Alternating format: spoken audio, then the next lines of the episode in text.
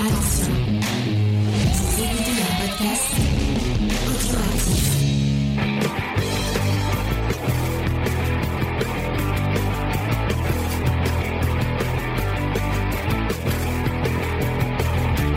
Salut à tous et bienvenue dans Comics Discovery, l'émission euh, qui est à moitié pisse froid, puisque nous avons deux pisse froids avec nous cette semaine. Euh, mais il y a Spike avec nous. Salut Spike, ça va Spike? Ça va très bien. Salut tout le monde. Et comment ça va, James? Ça va, ça va. Ça me fait plaisir de, de parler d'un comics aussi bien avec toi. Oui, un magnifique comics. Ouais, un comics que moi j'ai adoré, que j'ai vraiment, euh, que j'ai vraiment beaucoup apprécié. Et euh, bah euh, avec nous il y a aussi euh, deux autres personnes euh, que je vais devoir présenter, euh, qui sont euh, Lénou, euh, aka Léna, et euh, Vincent. Ça va euh, Vous allez, vous allez bien Euh, nous allons bien. Euh, votre Vous Nous allons trop, bien, euh, nous sommes une seule et même personne. Exactement. Voilà, exactement.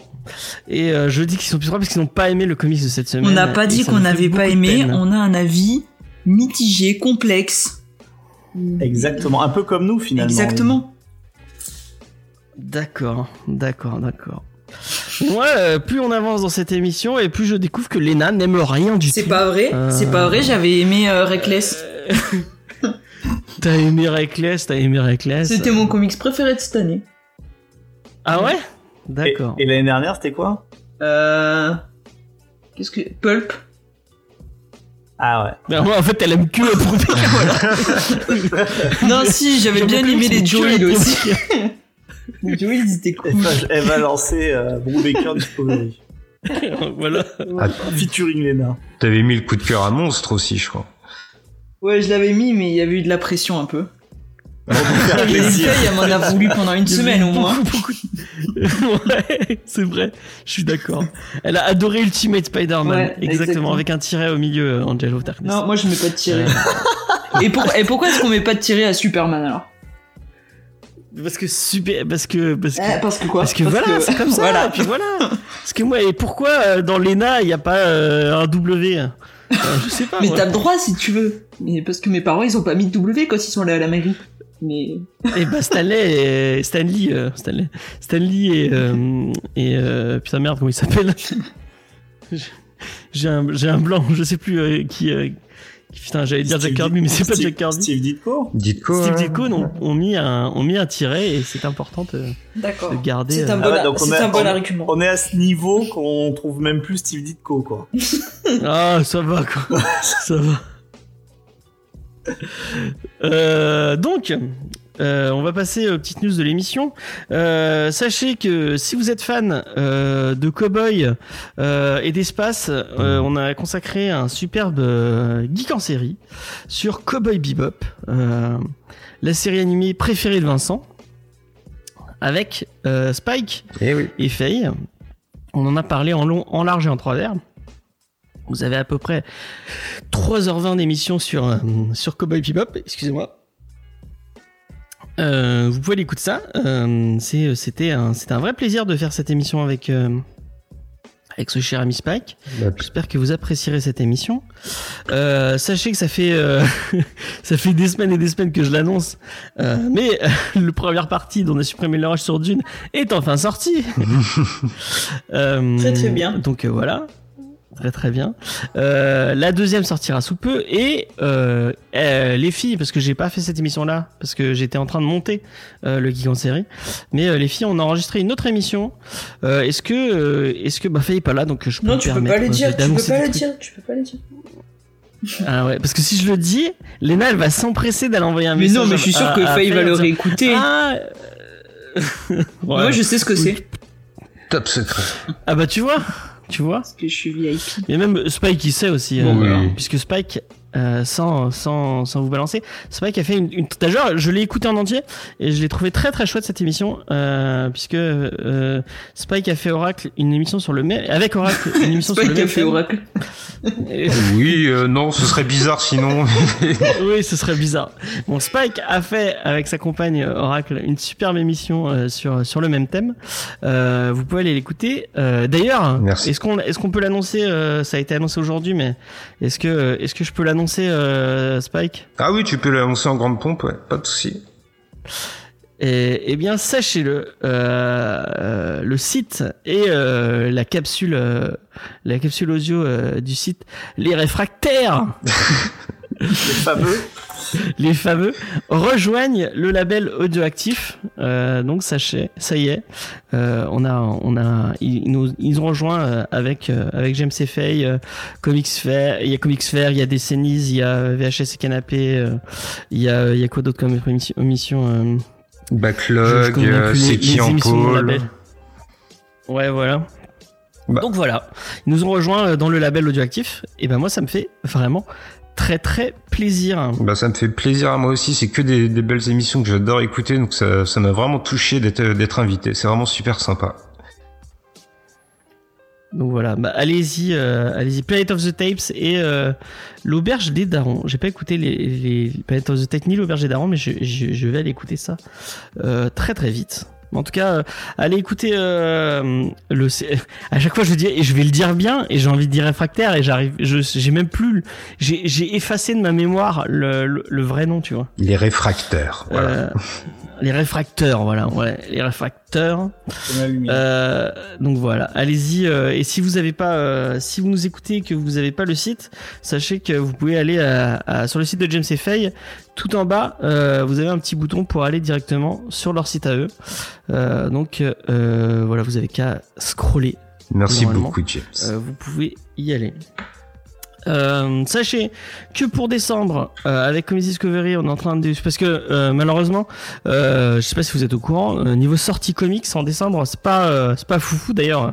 Quand Lena va vous faire, Lena et Vincent vont vous faire la checklist, vous verrez que euh, début C'est pas foufou. d'avoir des trucs, mais ap- après c'est pas foufou, il y a pas grand chose. La preuve, il y a Death. Oh là là. T'es plus déprimant qu'elle quoi en fait. Ouais, voilà, exactement, effectivement. Euh, donc, on va préparer une, une- une- un, un programme spécial. Euh, J'avais plusieurs idées que j'ai que j'ai soumis à mes camarades et finalement, bah, j'ai choisi celle que je voulais, comme Comme d'habitude. Euh, donc on va vous faire une émission spéciale Noël. On va commencer. Moi, je vous verrez. Il y aura des comics. Je, je vais pas vous l'annoncer, mais vous, verrez. Et euh, on va vous faire aussi une émission spéciale. Donc euh, euh, on va essayer de mettre ça en place. J'espère que ce sera bien. Et peut-être qu'on peut vous proposer dans cette émission une petite FAQ. Euh, donc je mettrai sur le Discord un, un sujet ou un endroit euh, spécifique ou un hashtag spécifique pour que je les retrouve. Mais si vous avez des questions à nous poser euh, et à une partie de l'équipe, vous pourrez venir bah, venir les poser directement en live ou sur le Discord et je, je demanderai à Faye ou à Spike s'ils veulent me, les, me les me les mettre de côté Mhm. et comme ça on les posera en direct. Voilà. Pas de problème. Ça, ça pourrait être sympa. Et comme d'habitude, j'improvise des trucs en plein milieu. Euh, encore une fois, Faye va écouter en, en- après. Elle me dit pourquoi tu tu annonces des trucs comme ça euh, au débeauté alors que tu ne sais pas ce que tu vas faire?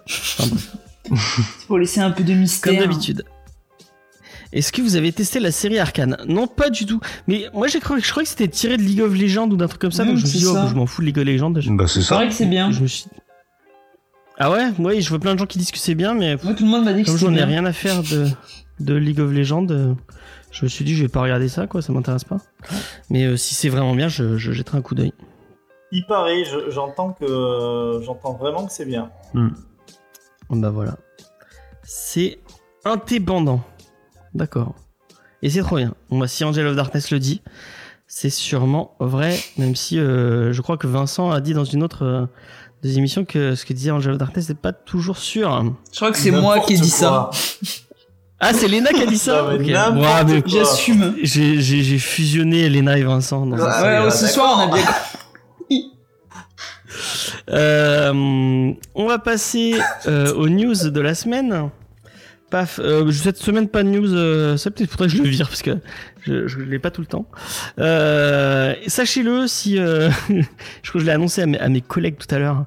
Euh, si d'habitude vous trouvez que mes mes news de la semaine sont sont sont très très bien préparées, ce sera pas trop le cas cette semaine puisque je suis un peu malade euh, et euh, que euh, j'ai eu beaucoup de trucs à faire, euh, notamment m'occuper de Faye qui était encore plus malade. Euh, donc, on, on- on- j'espère que vous serez indulgents avec moi pour ces news. Euh, ma bad news, et ben bad news j'ai eu directement par mail et c'est c'est marrant parce que je l'ai reçu par mail, mais sur le mail de Geek en série. Apparemment, Comedy Discovery n'était pas assez bien pour pour euh, pour les gens de Batman Gotham City Adventure. Pourtant, ça parle de Batman, donc je me dis, je pourrais être l'émission normalement qui qui, euh, qui qui parlerait de, de- le mieux de ça, mais bon, c'est pas grave. Euh, pas. de quoi? Peut-être qu'ils nous, ils nous connaissaient pas. Bah s'ils connaissent Geek en série, ils connaissent connaissent normalement euh, Comedy Discovery quoi. C'est euh, le même les, les mêmes personnes. Enfin bref. Ce n'est pas grave, euh, puisqu'on va quand même en parler. Sachez, si vous êtes fan, euh, ce qui n'est pas trop mon cas, mais peut-être que si, vu que ça parle de Batman, peut-être que ça pourrait me, me parler. Bon, après, je suis pas parisien. C'est pour nos, plus pour nos amis parisiens pour le coup. Euh, sachez que euh, en fin 2022, donc vous, on a encore le temps, euh, ouvrira à Paris qu'est-ce qui, quelque chose qui s'appelle Batman Gotham City Adventure et ça va être euh, le plus grand escape game immersif de France. Hmm. Donc il y en aura euh, apparemment 3000 mètres carrés au cœur de Paris. Euh, je, je vais vous lire, euh, je, vous, je vous lis le, le communiqué de presse, comme ça vous, vous l'aurez, vous l'aurez euh, directement euh, comme il faut. Euh, L'expérience de jeu proposera au grand public et aux fans du monde entier de se plonger dans l'univers et les décors de l'ambiance de Gotham City, d'arpenter ces ruelles sombres en équipe pour résoudre de nombreuses énigmes. C'est dans un univers ultra réaliste de DC Comics que les participants sont invités à devenir des acteurs de leur propre aventure en interagissant également avec de vrais comédiens présents tout le long du jeu. Une aventure époustouflante à la production renversante, ponctuée de multiples surprises. Est-ce que Alors, pour sera euh, dans un lieu. est-ce que pour 10 euros Ouais, de plus, il y a le Joker qui te défonce à coups de pied de biche? Ah, pour faire comme dans. Et puis tu demandes à ta famille si tu meurs ou si tu meurs pas. euh, C'est ça. Comme, euh, comme dans les comics. Exactement. Peut-être, peut-être, je sais pas, je sais pas. Euh, donc, Batman Gotham City Adventure investira un lieu secret de 3000 mètres carrés au cœur de Paris, qui comprendra trois salles d'escape game différentes de 300, de 350 mètres carrés chacune, qui en fait la plus grande expérience immersive de France. Et donc voilà, il va y avoir des indices et des trucs pour la, pour, euh, pour, euh, euh, apparemment pour les fans, qui vont, être distillés tout le long de l'année. Bon bah voilà, moi moi je suis pas très pour être sincère avec vous, moi les énigmes ça ne me parle pas du tout. Euh, dans les jeux vidéo notamment, c'est le, le- les moments avec les énigmes, c'est les moments qui me pètent les couilles euh, euh, au plus haut point. Euh, donc euh, bah en fait j'en ai jamais fait, donc peut-être peut-être que Voilà, Je bah, c'est pour ça. euh, moi, j'aime pas les, j'aime pas les énigmes, donc je vais me faire chier dans ce genre de truc. Mais peut-être que, au contraire, ce sera, ça peut être marrant. Mais euh, et peut-être qu'avec l'équipe de Comedy Discovery, ça peut être encore plus marrant.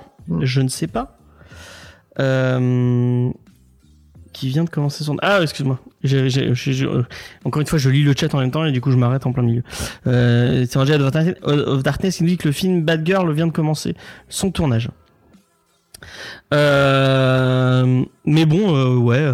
Je sais qu'on on, on avait, euh, vous étiez pas encore, euh, vous étiez pas encore dans l'émission, mais on, avait eu la chance de visiter euh, le- l'escape game euh, euh, Grand Asylum, qui était, qui était, qui était pas loin de Argue pour pour les Montpellierens.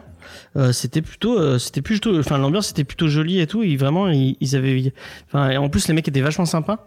Mais euh, ils nous avaient proposé d'essayer et euh, comme j'ai, comme je suis un pisse froid moi aussi un peu, j'avais dit euh, que bah, moi ça m'intéresse pas trop. Oh là Mais, là. euh, donc, euh, Et après, c'est nous. pourquoi toi t'aimes bien euh, Moi, j'aime bien les escape games, j'en ai fait plusieurs, franchement. euh. Avec la, Ah avec ouais. la bonne équipe, euh, ça peut bien se passer.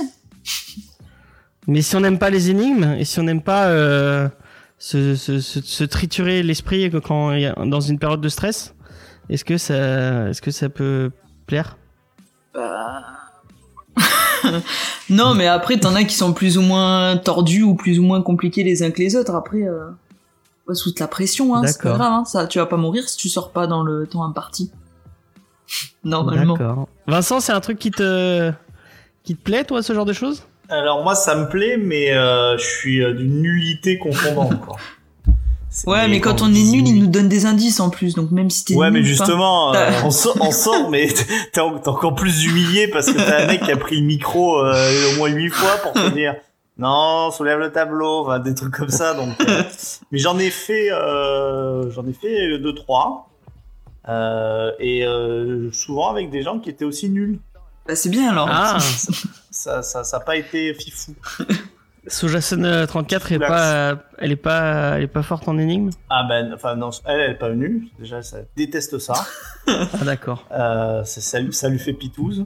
Et euh, non, j'a- j'avais fait une fois, euh, c'était sympa euh, euh, ben, pour mon EVG.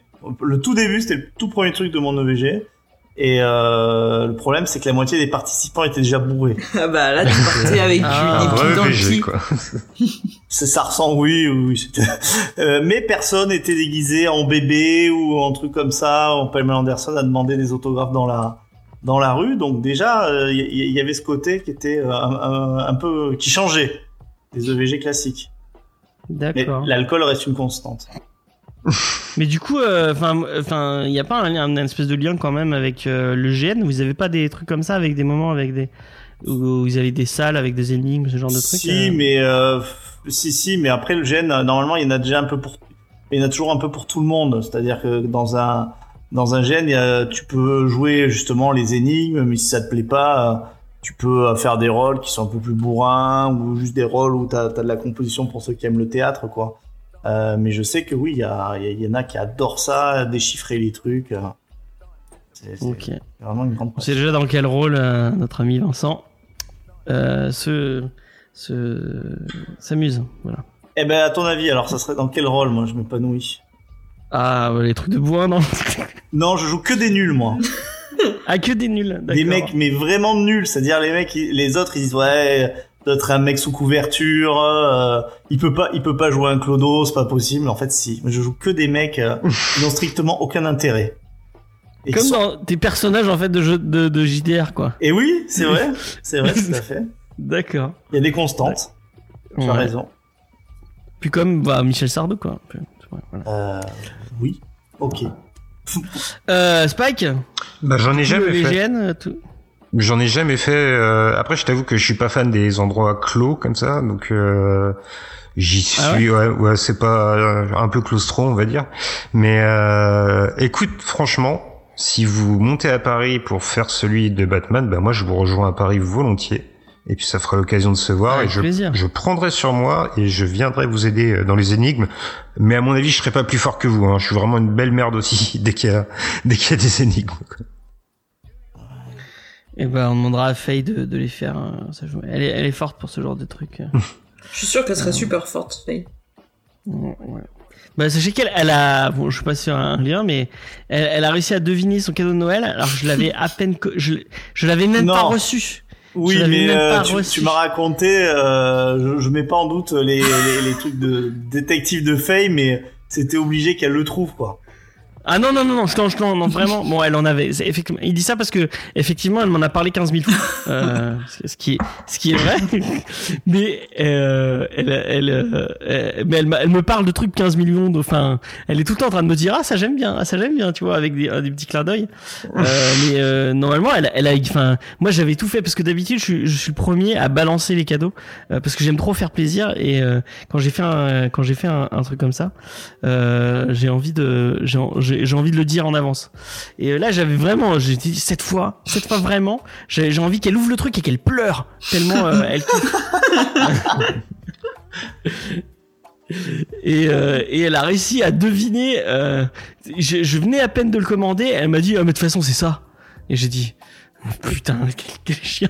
James, c'est le mec qui est dégoûté quand sa meuf elle pleure pas sur son cadeau de Noël quoi. Et pourquoi tu pleures pas Mais pleure Tu vas pleurer, merde.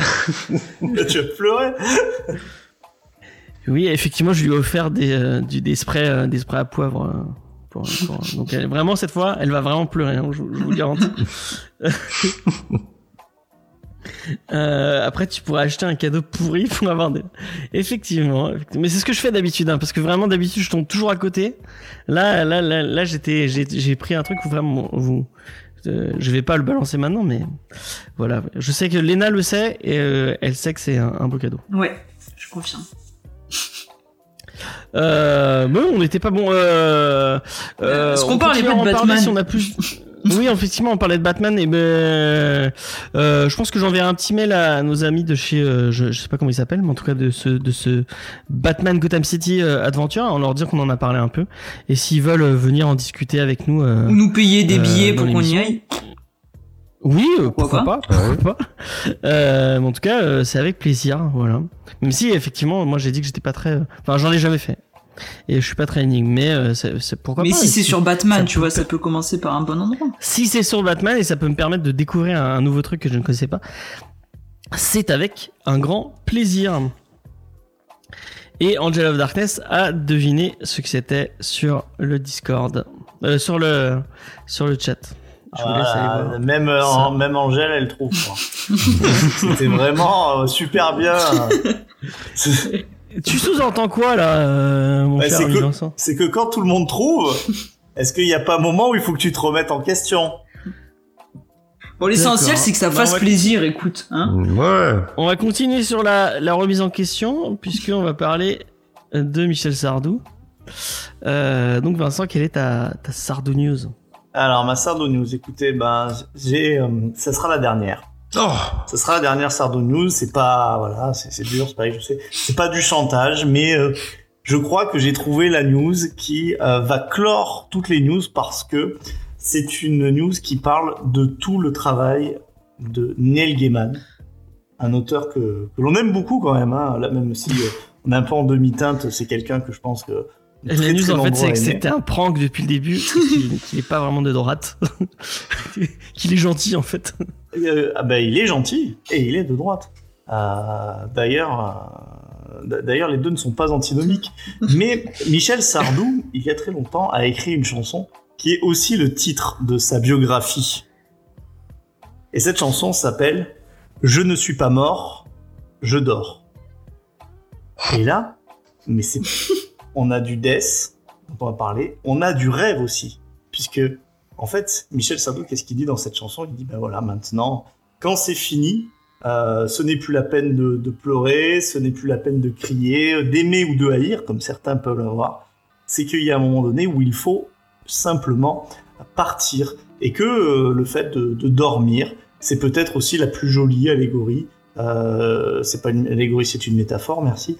C'est la plus jolie métaphore pour dire que ben, on n'est plus vraiment là, mais on reste en esprit. Et Michel Sardou, quand tu disparaîtras, je fais ta nécrologie un peu en avance, eh bien, tu, Si dors- meurt cette semaine, ce sera ta faute. tu dormiras parce que tu seras un petit peu, un petit peu dans nos rêves, et que comme énormément d'auteurs qui eux aussi euh, ont écrit sur ces deux sujets, comme Neil Gaiman, euh, le traitement de, de la mort, le traitement du rêve, et le traitement de finalement tout ce qui fait de nous des êtres humains, eh bien, le jour où tu partiras, plein de gens te feront des hommages, te diront merci, et je suis sûr que plein de gens diront Ah, Michel Sardou, c'était pas si mal. Eh bien, moi, je tiens à te le dire de ton vivant, Michel.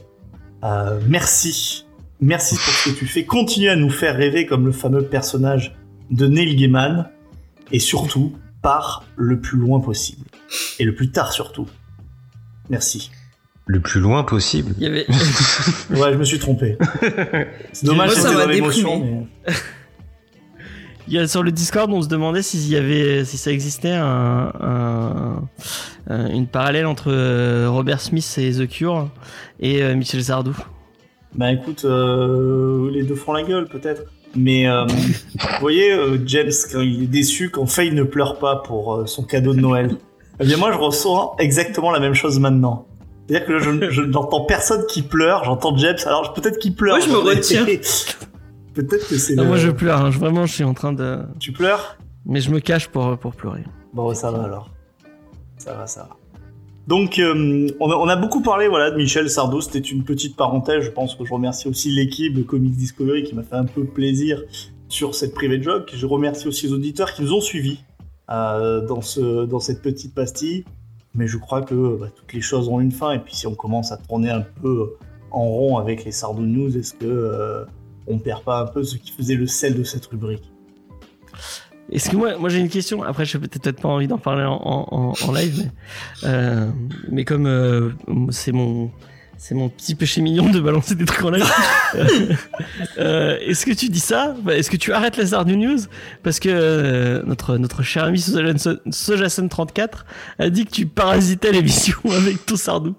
Non, non, non. Bah, ap- après, euh, j'arrête. Non, j'arrête vraiment parce que je trouve que au bout d'un moment, euh, bah, les Sardonies sont difficiles à trouver. Puis celle-là, je trouve qu'elle allait vachement bien parce que bah, euh, on était dans l'univers de Dream, on était dans l'univers de, de la mort et qu'on allait en parler aujourd'hui et que ça, ça, ça clôturait bien. Mais effectivement, pour les auditeurs, c'est une discussion que j'ai eue avec ma, ma femme euh, qui trouve, et je pense qu'elle a raison, je trouve aussi, que je parasite un petit peu trop l'émission et que ça fera aussi un petit peu du bien euh, de pas transformer euh, euh, cette émission qui a eu un bel historique en euh, le Vincent chaud avec euh, ce que Vincent aime, euh, euh, Sardou qui sort de nulle part. je, pense, je pense pas tellement qu'avant c'était un truc et que vous en parliez tant que ça et euh, tout ce qui va, euh, tout ce qui exactement et tout ce qui va avec. Donc euh, voilà, euh, c'est- tu balances pas un truc. Tu sais que moi j'ai pas tellement de off.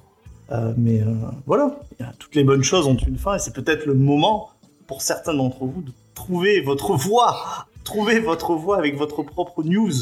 Faites Et comment rêver. euh, comment tu justifies le l'imo de Sardou maintenant alors du coup euh Euh, bah, appel L'imote Sardou, en fait, ça, ça vient d'avoir un échec puisque là j'ai vu qu'il y avait Méluche qui était en, en live en même temps que nous.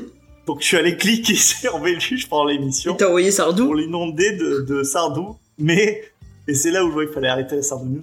Je n'avais plus droit à poster l'imote Sardou. Quelle Ah bah oui tristesse. parce que t'es plus euh, plus euh, tu dois plus être abonné. C'est ça. Alors je dis salut l'artiste. La boucle est bouclée. Bientôt la Renault News. La Peut-être la Renault News, Renault voilà. News, si, si toi tu as, euh, ouais, t'as, peut-être une passion pour Renault, c'est pas que je sais pas. Ah, J'ai été élevé avec, après je une- parlerai pas de passion, mais bon. Léna, est-ce que t'as un, un, un artiste ou une artiste de cœur euh, dont tu aimerais euh, tu aimerais- tu aimerais parler? Euh, non. bah si, je vais parler Ah. de Brubaker.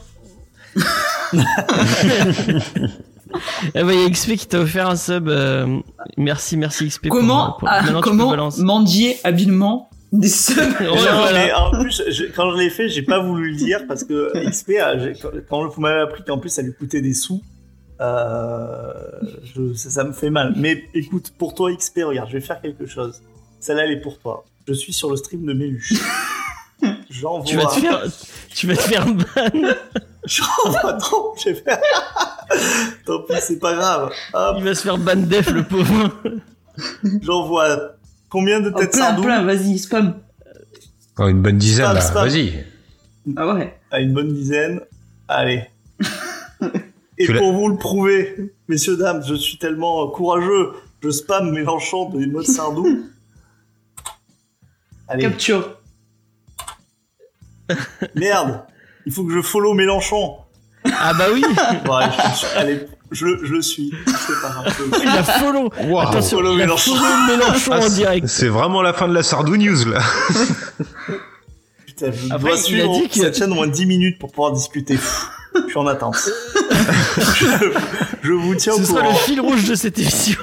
Il y a deux semaines, je vous aurais fait un parallèle dans le fil rouge avec Nicolas Hulot, mais là, je crois que c'est pas, c'est plus le moment. Ouais, non, on va rester, euh, on va rester loin. Ça cette- se voit que c'est la fin de l'année, là. Ouais. Bon allez, on va passer aux, aux vraies news. On dit au revoir à, on dit au revoir, revoir, à- Michel. À, à Michel. Salut je vous, vous ferai un petit point Méluche si vous voulez. Toutes les 10 minutes. On, on, on- Notre envoyé on spécial, grosse Vincent. pensée pour notre ami euh, Clay Barrow qui nous avait fait ce superbe dessin de. Euh, Il nous fera un autre de dessin. Michel Sardou. Euh, merci, euh, merci à toi. Hop. Et merci à tous pour de, pour de vrai. Merci à tous euh, de nous avoir suivis dans ce, dans ce délire pendant, ben, pendant quoi? Bien, ça fait presque un an, non? Ouais, ça fait presque un an qu'on parle de, de Michel, de Michel en direct. Je crois que même en tant qu'auditeur, j'ai toujours vrai, ça connu fait, la Sardou tu, News. ça fait plus d'un an que tu fais l'émission avec nous, euh, euh, Vincent. Ça fait un an, ça fait un an et demi. Et Spike, tu, tu disais quoi que la Sardou quoi? Je, je crois que même en tant qu'auditeur, j'ai toujours connu la Sardou News. Eh ouais. C'est bah parce que Ouais, ouais. mais c'est parce que t'es un éditeur récent, toi. Ouais, ouais, un peu. Récent mais pas, euh, je passionné. dis pas ça méchamment. Enfin, c'est, Non, non, non. n'est mais- pas, euh, Mais oui, Euh, c'est ma deuxième saison. Tout à fait. Ouais. Et Léna, ça fait combien de temps Je sais même plus. C'est quand tu nous as rejoint Genre vers euh, mars-avril, je dirais, dans ces eaux-là, je crois. C'est pas encore mon anniversaire Comic Discovery. Et ben peut-être que pour ton anniversaire, nous t'offrirons avec euh, avec plaisir euh, l'intégrale de Fathom, euh, puisque euh, sache-le, euh, chez Delcourt. Euh, fin mars va sortir une intégrale euh, de la série de Michael Turner qui, contrairement à ce que j'ai dit la semaine dernière, continue à travailler puisque non, il ne continue pas à travailler puisqu'il est mort en 2008. Oui, c'est ce que j'avais dit à Minimum, Michael Turner. La semaine dernière, j'ai dit, oh, mais il continue à travailler, euh, Michael Turner. mais non, il est mort en 2008, donc euh, effectivement, c'est un peu compliqué. Euh, euh, et donc, euh, il va y avoir une intégrale donc de Phasm qui, qui apparemment reprend une un omnibus qui était sorti déjà chez chez nos amis de chez Image Comics. Enfin, de chez Wax, c'est non, c'est Aspen, c'est ah, excusez-moi, c'est Aspen Comics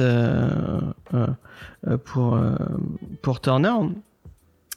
Et donc on aura un immense, apparemment, une, une immense intégrale euh, de 400 pages euh, pour euh, pour euh, rattraper euh, Phasm, donc qui est une série euh, qui a fait les, les beaux jours euh, des, euh, des années 90. Est-ce que tu en as lu un peu, Vincent? Je pense que tu es la seule personne ici à avoir lu. Même moi, j'ai pas lu Phasm. Je crois que j'avais j'avais commencé à, à- à lire une fois et sans être méchant, ça m'était un peu tombé des mains. Euh, mais euh, pourquoi pas quoi Non, mais et oui, j'ai lu, euh, j'ai lu bien sûr. J'ai lu Phasm parce que à l'époque, euh, bah, parce que tout ce qui sortait chez Image, euh, je pense que je le lisais. Michael Turner, malgré tout, on peut en penser ce qu'on en voulait, mais euh, c'était extrêmement, extrêmement beau. Moi, je l'avais connu sur, je l'avais connu sur Witchblade. Et Phasm, c'est c'était vraiment pas la pire série des années 90. C'est un, compliment demi-teinte, mais euh, c'était loin d'être honteux, quoi. D'accord. Ben moi je pense que ben, si nos amis de Delcourt nous permettent d'en parler, peut-être qu'on en parlera dans l'émission parce que ça pourrait être sympa de, de revenir un peu sur cette période des années 90. Euh, et euh, et euh, Schizophile qui dit que Witchblade c'est bien mieux.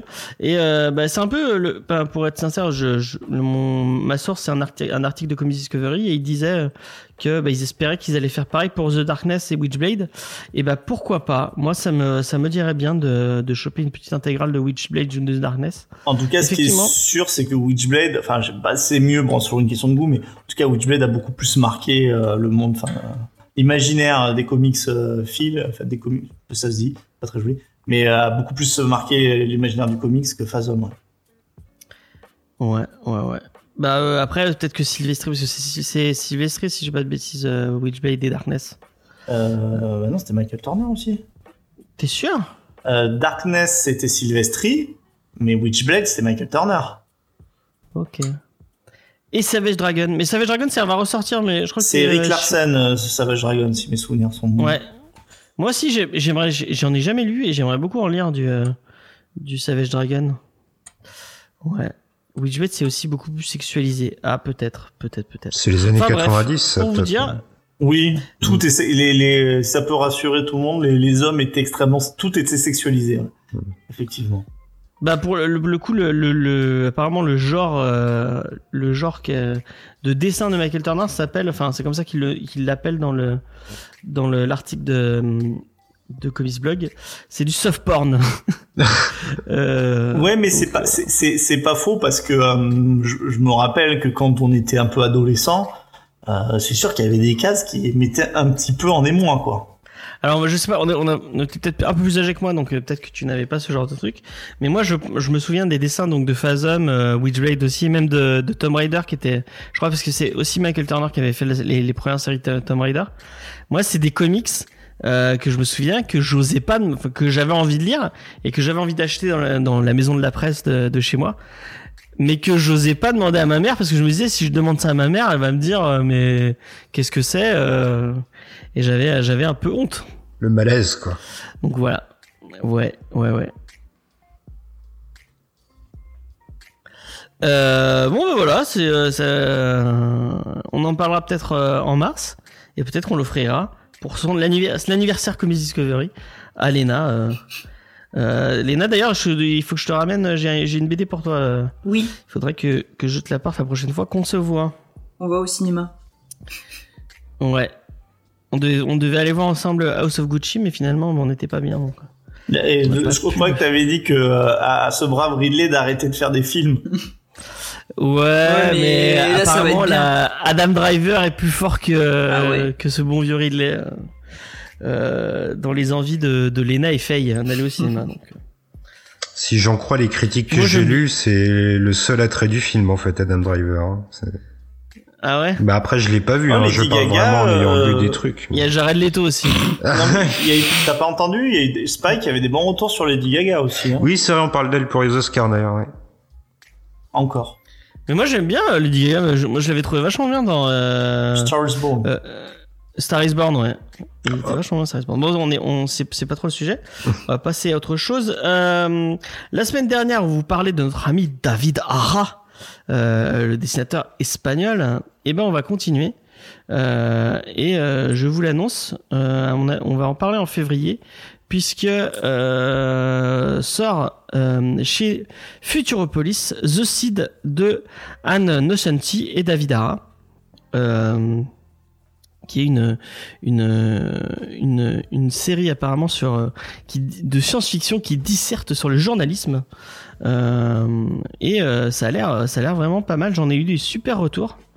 Et je tenais à, en parler qu'on va je préviens je préviens mon ami Vincent. Et je pas j'avais je, m'étais dit que j'en parlerais à, Spike et Lena mais du coup bah, ils seront prévenus au dernier moment.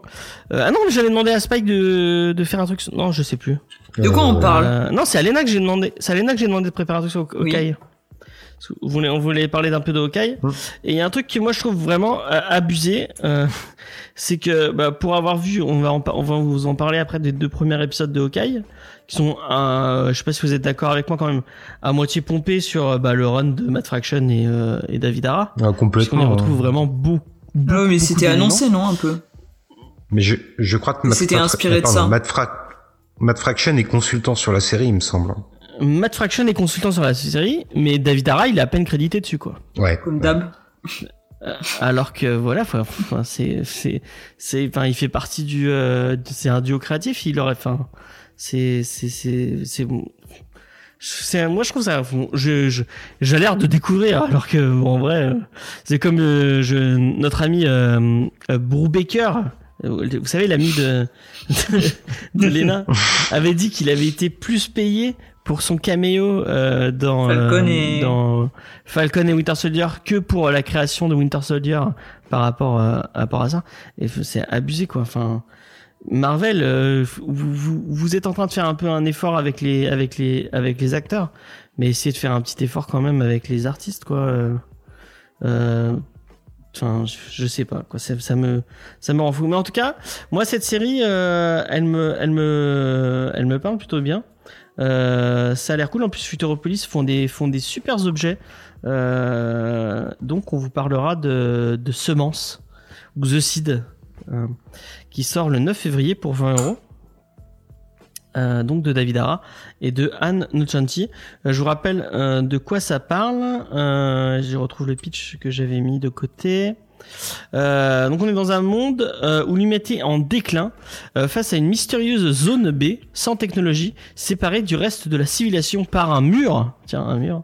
Et il y a une journaliste qui s'appelle Astra qui rêve de s'introduire dans, dans, dans, dans la zone pour réaliser un report, le reportage de sa vie. Mais elle ne se doute pas que des mystères qui s'y trament. Et apparemment le premier épisode est bluffant. Et ça parle apparemment de, de la recherche de la vérité. Donc voilà avec une thématique écologique assez poussée. Euh, et euh, je sais pas pourquoi cette euh, cette euh, cette cette, euh, cette couve avec une abeille enfermée dans un dans un labyrinthe, ça me ça me parle. Donc ouais, on part, on, on- ça ça ça a l'air ça a l'air sympa. Et euh, j'avais beaucoup aimé le dessin dans dans contrairement à une partie de mes des petits camarades qui n'avaient pas trop aimé. Moi, j'avais vraiment aimé le dessin de David Ara, donc j'ai hâte de voir ce qu'il est capable de faire sur une autre série. Voilà, effectivement, euh, Brubaker qui avait été payé 5000 dollars pour, ses ca- pour son caméo dans, dans Winter Soldier, euh, euh, effectivement. Pas mal. Ça va. Ouais. Bah, c'est pas beaucoup hein, quand tu vois qu'il a, qu'il a créé le personnage, quoi, de, de, enfin, pas de Bucky Barnes, mais qu'il l'a, qu'il l'a réinventé, quoi. C'est un peu, enfin, bref. Voilà, on va passer à une autre news. Euh, c'est un, petit, euh, petit fait euh, marrant. Euh, c'est HBO Max euh, qui a balancé, euh, donc qui balance le, sur son, sur sa plateforme le, le site Bird of Prey, enfin Harley Quinn and the Bird of Prey, mais qui met la version censurée. Euh, et euh, ça me ça me ça me ça me fait marrer parce que apparemment je savais pas enfin j'avais pas euh, que je connaissais pas l'existence de, ce- genre de montage. Mais apparemment pour la télé aux États-Unis ils, redoublent même plein de trucs où ils virent tous les gros mots. Ils floutent encore plus les genre même si t'as un un mot un peu vulgaire sur un t-shirt ils vont le flouter. Et en tout cas, moi, pendant ce temps, je suis en totale sardoumersion et je viens de spammer les mots de Sardou chez Mélenchon. Mélenchon en sueur. Mélenchon qui se sait traquer. est-ce que tu t'es fait ban par le par les modos de chez, de Mélenchon? Non, ils ils font le meilleur des mépris, ils m'ignorent, et ils ont tout à fait raison. d'accord Même pas drôle. d'accord d'accord Mais sachez que je l'ai fait. On est fiers de toi. Ah, Vincent. Merci, merci. Vraiment, c'est de du journalisme gonzo. euh, C'est du journalisme tu- total. Prends ça, peux, Albert Londres. Euh, voilà, Albert Londres, Jean-Claude Narcy. Euh, tu Et peux. Spider Jérusalem. Jérusalem. Je t'ai envoyé la, la, la photo, je pense que tu peux la mettre comme un ultime barreau d'honneur de la Sardouneuse. Ouais, je sais pas comment je la. Ouais, ouais. James toujours super Oh, emballé. oh, je fais confiance à Angèle pour la récupérer grâce à ses talents de hacker. Voilà, elle lui envoyer dans une conversation privée, elle va galérer. Euh, donc voilà, euh, une, une version, euh, une version censurée. Apparemment, ça a fait les tollés sur Twitter et les gens ont râlé en disant mais c'est quoi cette version dégueulasse que vous mettez sur HBO Max? Et ils sont allés la changer. Voilà, c'est une petite petite anecdote sympathique. Euh, je pense qu'il n'y a pas grand chose, à moins que vous ayez envie de dire un truc sur les, versions censurées des films aussi. Euh, que euh, j'ai voulu enfin euh, Faye a voulu regarder John Wick je sais plus combien euh, la dernière fois et euh, euh, ce qui passait sur TF1 et euh, il y avait une petite annonce parce que ça passait en première partie de soirée et il disait que le, film avait été tronqué de je sais sais plus combien de minutes euh, euh, bah, pour que ça passe euh, effectivement en tout public quoi Ça passe crème. Mais- effectivement T'as des fois des, des batailles comme ça entre les séries euh, pour euh, celui qui dira le plus de gros mots qui sera censuré le plus. Il y avait South Park notamment qui était, euh, enfin qui avait consacré un épisode rien que pour euh, balancer le mot, bah, le mot anglais en F, hein, je vais pas vous le dire. Et c'était devenu Ouais. une espèce de blague justement, tu vois, et ça avait été censuré de partout du coup. d'accord d'accord Bah, tu dis, je vais pas vous le dire parce que sur Twitch, on peut, on peut, on peut pas dire ça. Ok, c'était fuck, voilà. Oh! Oh! c'est plutôt le N-word qui est, qui est plus banni sur Ah. Oui, celui-là, il est problématique. plus compréhensible. Effectivement. Effectivement. Euh, Qu'est-ce que c'est mon autre news? Je ne sais même plus. Ah oui Euh, C'est Ami Pascal. On, on- qu'on ne salue pas. On ne salue pas Ami Pascal. Donc, qui bosse chez euh, Sony. Euh, je pensais qu'elle avait quitté Sony, mais apparemment, non, elle est toujours. euh, Elle est toujours euh, ah oui, peut-être qu'elle elle, elle doit être en, en contrat encore sur les trucs Spider-Man et tout. Et donc, euh, si vous aviez peur euh, que à partir de Spider-Man No Way Home, ce soit la disparition totale de notre ami Tom Holland, Oh et ben sachez, sachez-le, euh, qu'il euh, il y a refait qui vient de me dire bon, euh, parle-moi fort. Euh, sachez-le qu'il euh, Rempile. qui apparemment qu'il aurait qu'il rempile pour trois autres films. Euh, J'espère que vous êtes euh, très heureux et heureuse autour de la autour de la table virtuelle. Ouais. Euh, trois films autour de. J'espérais qu'on le reverra plus, mais tu es méchante, Angel. Il est très bien ce petit Tom Holland. Elle dit tout haut ce que tout le monde pense tout bas. Mais non, mais moi je l'adore, j'adore ce, ce- cet acteur. Voilà, je, je le dis, et je le redirai. Voilà, je vois que ça fait ça fait réagir mes comparses. Donc on va passer à une Spike, news. Merci, Spike euh, adore Tom merci. Holland. Non, mais après, je, c'est plus entre les films quand il fait de la com où je suis pas toujours accro de ce qu'il dit, quoi. Mais après, il remplit pour trois films, je crois même. Hein. C'est une trilogie qui est Ouais, prévue. C'est Mm. exactement ce que je viens de dire. Ah pardon, j'ai- j'avais pas entendu la partie trois films. Excuse-moi. C'est vrai qu'il a fait une occultation, tu sais. Oui, non, je suis Non, non, je désolé. veux pas pardon. Enfin bon, après, Amy Pascal dit ça, et il y a eu une mage euh, de Kevin Feige et de, de Marvel Studios qui dit oui, oui, enfin, euh, c'est pas parce qu'elle dit ça que c'est officiel. euh, attention, euh, nanani, nanana. Ah d'accord, c'est Euh, encore Sony bon. qui joue le petit frère relou et qui va, qui va dire s'il vous plaît faites trois films. Quoi. Ouais, il y a un peu de ça apparemment. Je crois qu'ils s'attendent de voir si Spider-Man. euh, Avec un crossover avec Venom 3. Ah, Oh, putain, mon dieu. Pitié, mais pitié qu'il n'y ait pas de Venom 3, quoi. Ah bah, je Putain, pense que c'est bien arrêtez. parti. Hein. Bah, s'il y a un Venom 3, vous irez pas le voir quand même, Bah. rassurez-moi. Bah, on est bien On, obligé. on hein, verra, on n'ira hein. plus à la même horaire. Ouais, on ira, on ira le matin. On ira avec Je Vincent. poserai une demi-journée Ah pour y aller. euh, C'est Vincent qui nous défendra, qui pètera la gueule aux, aux petits racailles euh, qui viennent foutre le bordel dans les salles de ciné. Après, moi, je peux me battre, mais j'ai aucune, euh, aucune garantie que je gagne. Hein. Ah, ok. Bon, bah, euh, Au moins, on aura de quoi faire diver- diversion, quoi. voilà, vous, pourrez, vous pourrez partir. Comme quand tu euh, te retrouves à emmerder, euh, putain, je me rappelle plus, il y avait des chats, enfin, il y avait des chats. Ah, avec le vendeur de chats, le fameux rêve. Ah Avec oui, le rêve. Ah oui, c'est vrai. C'est pas qu'il se rappelle mieux de mes rêves que moi. Il est trop bon. C'est le truc avec Judas. Avec, Avec Judas. Judas. et- Effectivement, putain, le, le, le Comics Discovery Universe. Euh, euh, Il est tellement riche maintenant. Standard, euh, ouais. on, on, on ne sait même plus, euh, il y, a- il y a trop de trucs. Euh, donc voilà, moi je suis très content de, de continuer à voir euh, mon ami Spider-Man. Euh, et j'espère que continuera à voir Zendaya aussi, puisque euh, je le rappelle que c'est la meilleure Mary Jane de toute. Kirsten Dunst peut aller se rhabiller. C'est même pas Mary Jane, c'est Michelle Jones. Et ben je m'en fous.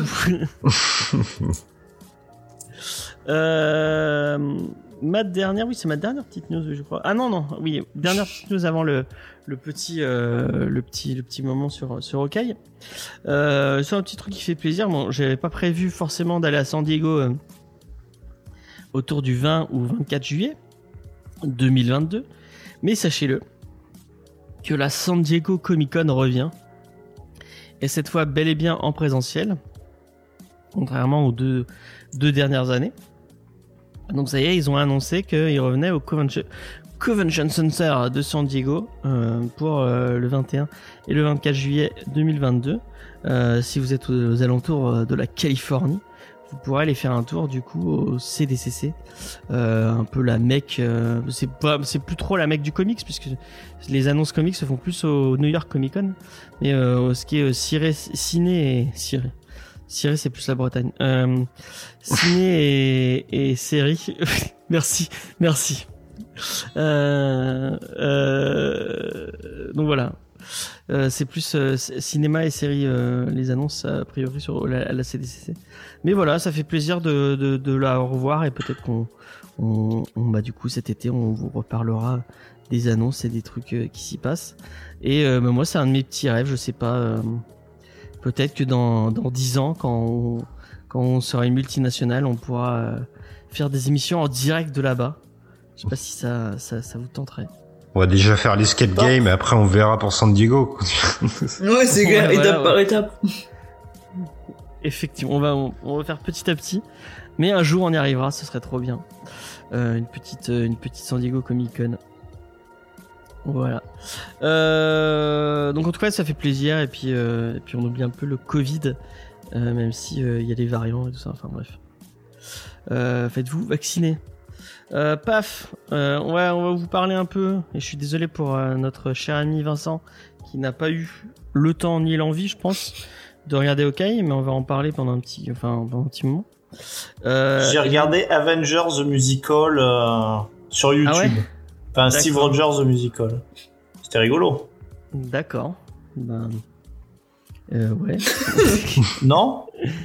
Ouais, c'est pas le, le truc le plus marrant. euh, moi, le truc qui m'a fait le plus sourire de, de- des deux épisodes, mais pourquoi pas. Euh... Léna.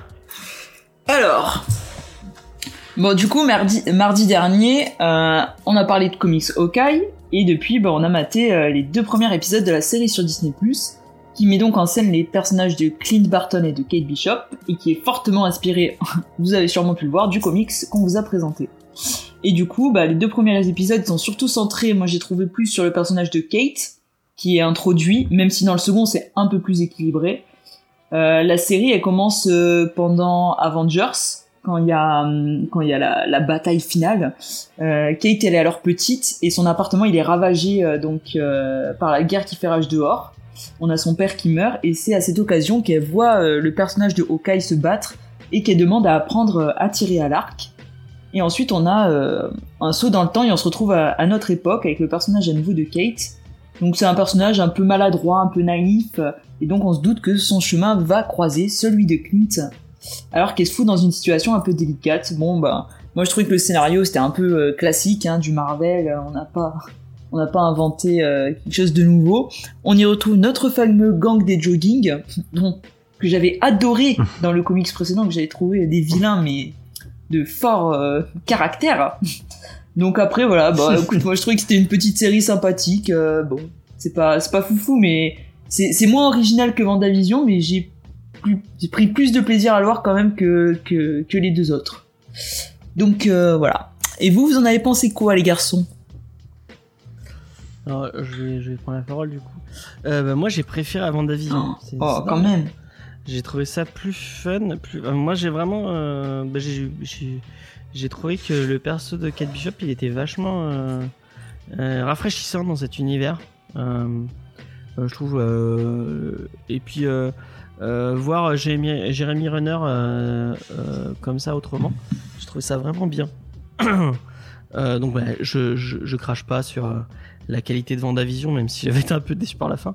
Euh, mais euh, moi, j'ai trouvé, j'ai trouvé que c'était cool. Bon, tu parles, euh, tu dis que c'est pas très original.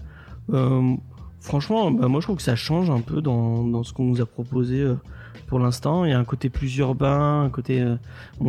si vous avez vu Daredevil et, et Luke Cage et compagnie, effectivement, on, est, on en est très loin, mais il y a ce petit côté là qui est sympathique. Euh, en fait, j'ai vraiment pr- adoré le premier épisode. Le deuxième épisode, j'ai trouvé un peu trop axé humour, notamment. euh, Petit spoiler, il y, a, il y a une partie de GN que je trouve un peu. euh, Moi, j'ai pensé à Vincent direct. Ah oui. Ouais, moi aussi, j'ai Il y a j'ai une pensé à partie Vincent. GN. Oui, euh, Ok qui fait du GN à un moment. Hmm. Ah ouais. Ouais. Ça C'est vraiment, envie, hein. c'est vraiment une activité en plein essor, le GN. Ouais.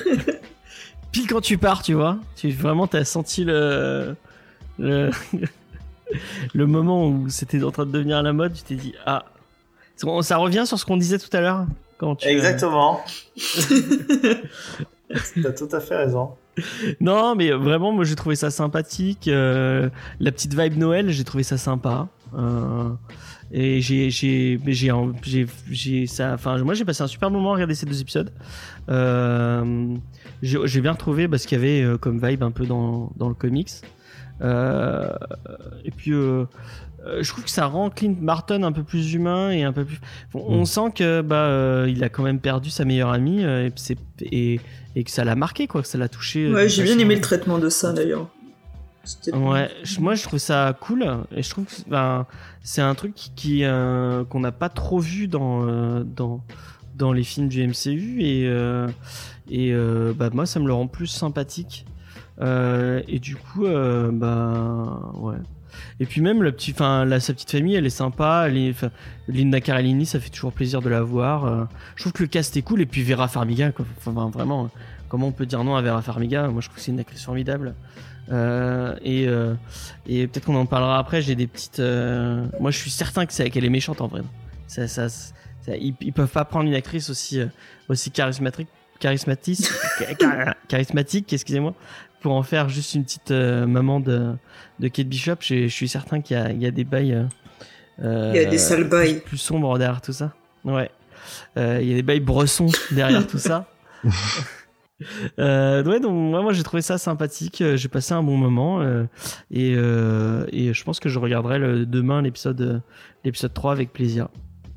Qu'est-ce que t'en as pensé toi, Spike? Moi j'ai bien aimé aussi, euh, comme toi, je trouve, bah alors ça, ça réinvente pas la roue, quoi, mais c'était assez rafraîchissant. euh, le côté Noël, ouais, ça me parlait bien. Alors après, effectivement, je pense que la semaine dernière, on a vraiment lu le bon comics parce que euh, il y a vraiment des dizaines et des dizaines d'éléments qu'on retrouve. Euh, rien que le chien et la pizza, bon, c'est plus qu'un clin d'œil, quoi. Euh, Mais après, j'ai trouvé que le début de dynamique qu'il y avait entre Clint et Kate était assez intéressant.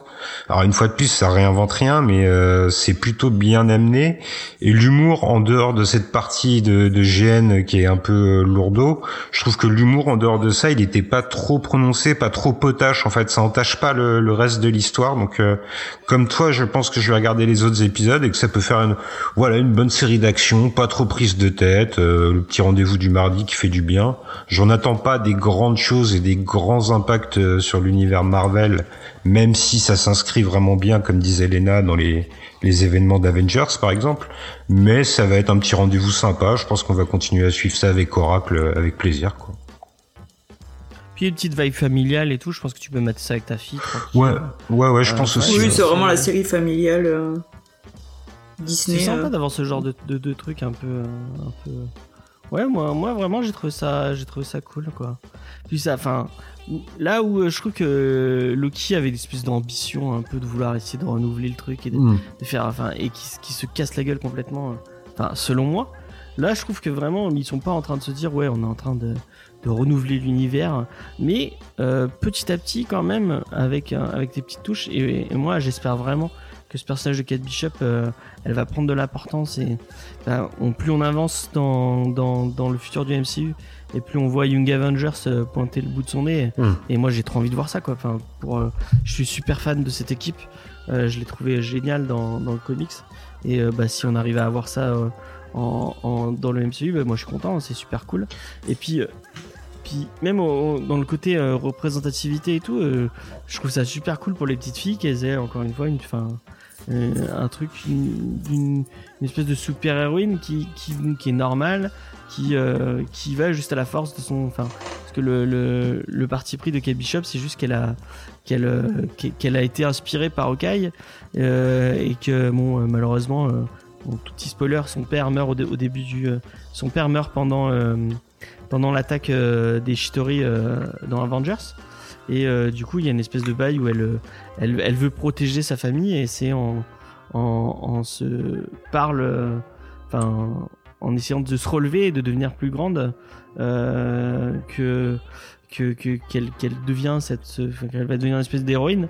Et moi je trouve ça cool. C'est un peu c'est un peu bah, le- le- l'ADN de ce que j'aime dans le comics quoi. Hmm. les héros ils sont censés te donner un exemple positif quoi et te, te dire ouais tu peux toi aussi tu peux devenir un- euh, une, Kate Bishop ou un Kate Bishop entre guillemets? Euh, donc moi je trouve ça cool Et puis tu vois, euh, on sait que ça aura pas de, de grosses conséquences et du coup, comme tu disais, je enfin moi, Hawkeye, euh, Clint Barton, il m'intéressait pas du tout dans les films et je le trouvais limite euh, accessoire. Mais là, on lui apporte des petites touches, euh, comme comme vous disiez, le fait que qu'il ait perdu sa meilleure amie. Mais je pense aussi à la scène euh, avec la, la comédie musicale que t'as vu, Vincent. Au-delà de la petite blague, il y a une espèce de truc un peu, euh, comment dire pas déprimé, mais voilà, il voit le spectacle et il est un peu euh, blasé de ce qu'il voit. Et je trouve que du coup, la série, elle creuse un peu plus le personnage et ça le rend un peu plus intéressant.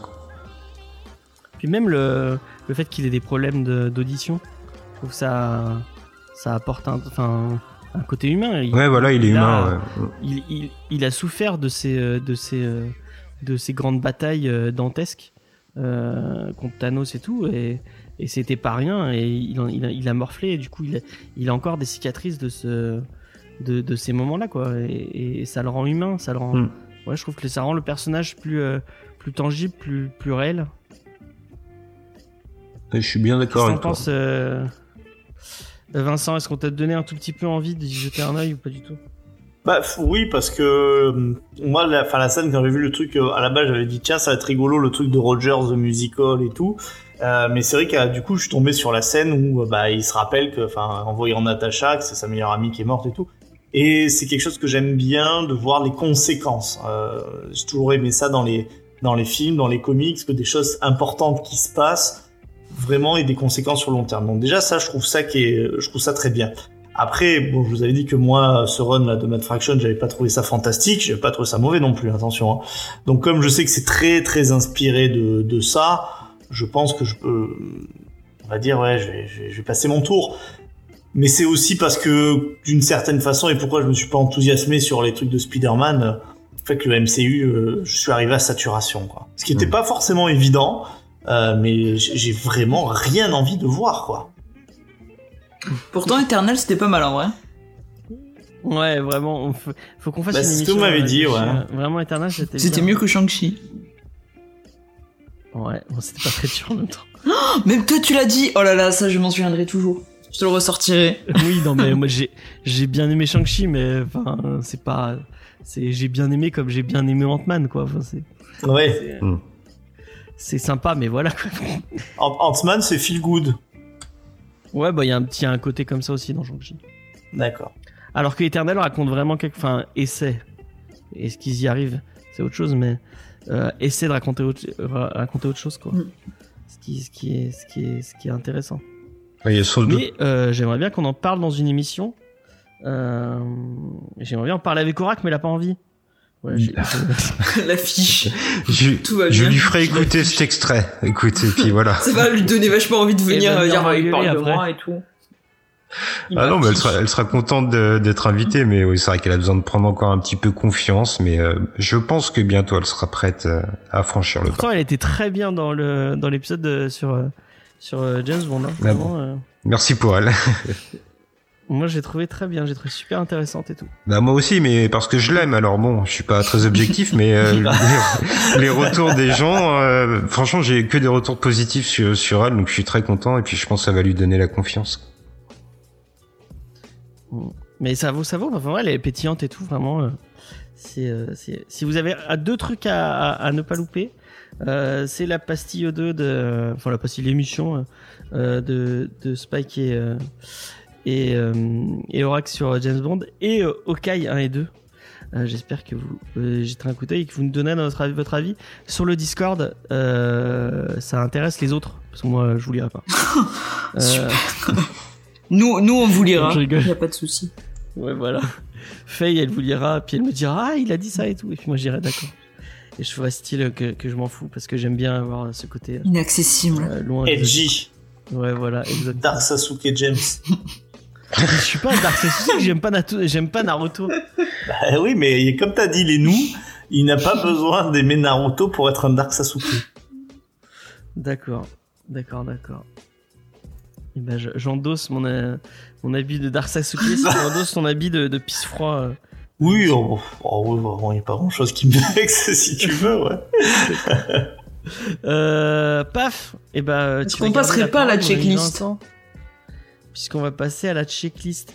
Euh, petit, avant qu'on commence la checklist, petit, euh, j'avais dit, euh, j'avais dit qu'on ferait des récaps peut-être de Hawkeye, mais bon, apparemment, ça, enfin, j'ai pas vu grand monde nous les réclamer, donc on fera peut-être un, un truc à la fin. Mhm. Je sais pas si ça, si vous va, Spike et Vincent. De toute façon, il s'en fout. Il y aura les épisodes. Euh, pas Vincent, euh, Léna, excuse-moi. Ouais, ouais, Ah, moi, je suis partant, Moi, ça pas me tente. hein. Ouais. D'accord, mais on fera ça. C'est peut-être le meilleur format, ouais, parce que c'est vrai que. Bah, le problème, c'est qu'il n'y a pas énormément de euh, choses à dire, quoi. euh, T'as pas tout sorti, on pense encore à cette pauvre Et va, euh, là. Eva qui est passée pour une menteuse. oui, c'est vrai. Mais après, c'est, c'est, c'est fou parce que moi, moi, j'aime bien ce, ce principe du. euh, enfin, je sais que par exemple, Lena, c'est comme ça qu'on l'a. Ouais. A, Non, mais c'est- C'est bien comme format, mais quand il y a des choses à dire, quand t'as une série qui est riche, qui est un peu complexe, là, enfin, je suis désolé, Watchmen, mais entre Hawkeye et Watchmen, il y a quand même un, un gouffre. Effectivement, effectivement. On, on y est très très loin. D'ailleurs, apparemment, les Blu-ray de Watchmen sont pas chers euh, en ce moment. pas cher. Pas cher, pas cher. Pas chers. hein. non, c'est, c'est pas Spike qui avait. C'est pas toi qui l'avais vu ça euh Euh, ouais, je l'ai vu, mais moi quand j'ai voulu me l'acheter, il était direct en, en rupture de stock. Donc à mon avis, euh, le Bon. Black Ah, bah. c'était un truc du Black Friday et derrière c'était, enfin c'est parti vite quoi. Bon, bah voilà. tant pis. c'est une superbe news encore une fois. euh. Désolé. Hein. à l'image de tout ce que. non, mais c'est pas grave, c'est pas grave. Euh, donc, Léna Vincent, euh, sachez que je n'ai pas ouvert. euh, Tu nous fais confiance maintenant. Donc, je vous fais confiance euh, totalement. Ben, moi, je te propose de commencer, Vincent. Tu veux que je commence? Bah écoutez, mais il n'y a aucun souci, quoi. Mais par contre, on commence pas sans le générique. Ce fail Je l'ai pas remis, je l'ai pas remis sur le truc. Je le, je le mettrai en post-prod. Ah, On a arrêté la Sardou News, il y aura même pas eu trop de générique de la Sardou News, quelle tristesse. Ah ouais, c'est vrai. Est-ce qu'on est qu'on pourra sur l'obtenir sur Deezer Sur le sur le dernier sur le dernier montage aussi, je le mets ou pas parce que vraiment. Ouais, tu, tu trouves que c'est pas du super boulot. Moi je voudrais l'ajouter à ma Ah, playlist. Non non non. bah, je te l'enverrai si tu veux. Je vous le mettrai en MP3 si vous voulez. le- Alors, on va, on va s'imaginer dans votre tête, chers auditeurs, chanter le générique. Dites-vous, euh, qu'est-ce que c'est entraînant et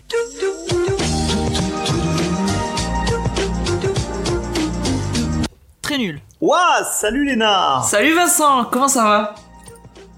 Eh ben écoute, ça va super bien. En ce mois de décembre, je t'avoue que j'ai un peu froid. Et est-ce que tu sais comment je me réchauffe? Non mais je suis sûr que tu vas me le dire. Bah bien sûr, je vais te le dire, je ne vais pas te laisser comme ça. Je me réchauffe avec des corps, lui, les bodybuildés, qui se battent contre toutes sortes d'ennemis. Et c'est pour ça que je fais coup triple en te parlant de World of Warcraft Chronicle, de Conan le Barbare qui sort chez Panini, mais aussi de Elric de Michael Moorcock. Je suis sûr que nos auditeurs adorent les aventures du Mendibonéen, adepte du chaos, qui vit des aventures palpitantes. Le Sword and Sorcery, c'est now Est-ce que Elric c'est pas euh, le Conan euh, mais euh, version Dark Sasuke? C'est très Dark Sasuke, effectivement, euh, James. C'est peut-être même lui qui a inventé ce terme. Ah peut-être peut-être. Et alors mon cher Vincent, est-ce que tu es plus sportif ou alors euh, tu préfères être geeké aux jeux vidéo? Ah non, vu ma plastique de rêve, tu te doutes bien que je suis sport avant tout. Eh bien c'est bien ce qu'il me semblait. Et c'est pour ça que moi je te propose de parler un peu de basket avec le tome 1 de Bash. Et euh, que moi je ne connaissais pas. Alors Bash c'est une forme de basket un peu spectaculaire et brutale. Et là tu vas pouvoir suivre le parcours du jeune Rudy qui rêve de devenir une star de, une star de ce sport. Mais pour nos amis qui sont peut-être plus jeux vidéo que sport, eh bien je vous propose Overwatch, Tracer London Calling chez Mana Books, où on retrouve le personnage de Tracer qui retourne à sa vie après le démantèlement d'Overwatch. Elle devient alors une héroïne du quotidien, un peu comme Okai. Et tout ça, c'est... c'est... jeudi. Ah, jeudi, eh bien moi je t'emmène vendredi. Et garde bien en tête que pour moi, l'héroïne de quotidien, ça sera toujours Oh, toi, c'est Léna. tellement beau ce que tu dis, Vincent. À jamais dans nos cœurs, mais aussi à jamais dans nos âmes. Un petit peu comme les dieux de American Gods, qui a été adapté chez Urban, bien entendu. Ce roman culte de Neil Gaiman est à la portée de vos bourses pour seulement... Pour seulement... 23 euros. Je ne sais pas. 23 euros exactement, j'attendais que tu Eh oui, eh oui, ouais, je me doute bien. En vrai, je ne l'avais pas vu. C'est quel tome Eh bien, Tome 3. c'est le tome. Exactement.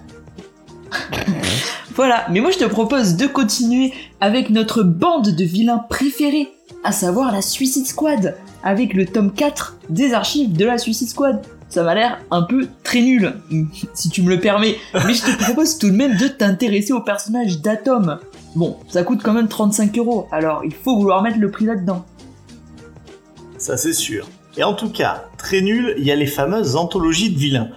Très nul, pas toutes les histoires, bien entendu, il y a à boire, mais il y a aussi à manger. Vous avez entendu que j'ai dit il y a à boire. Oui, oui, j'ai réussi à faire une faute d'orthographe à l'oral. Ce n'est pas donné à tout le monde.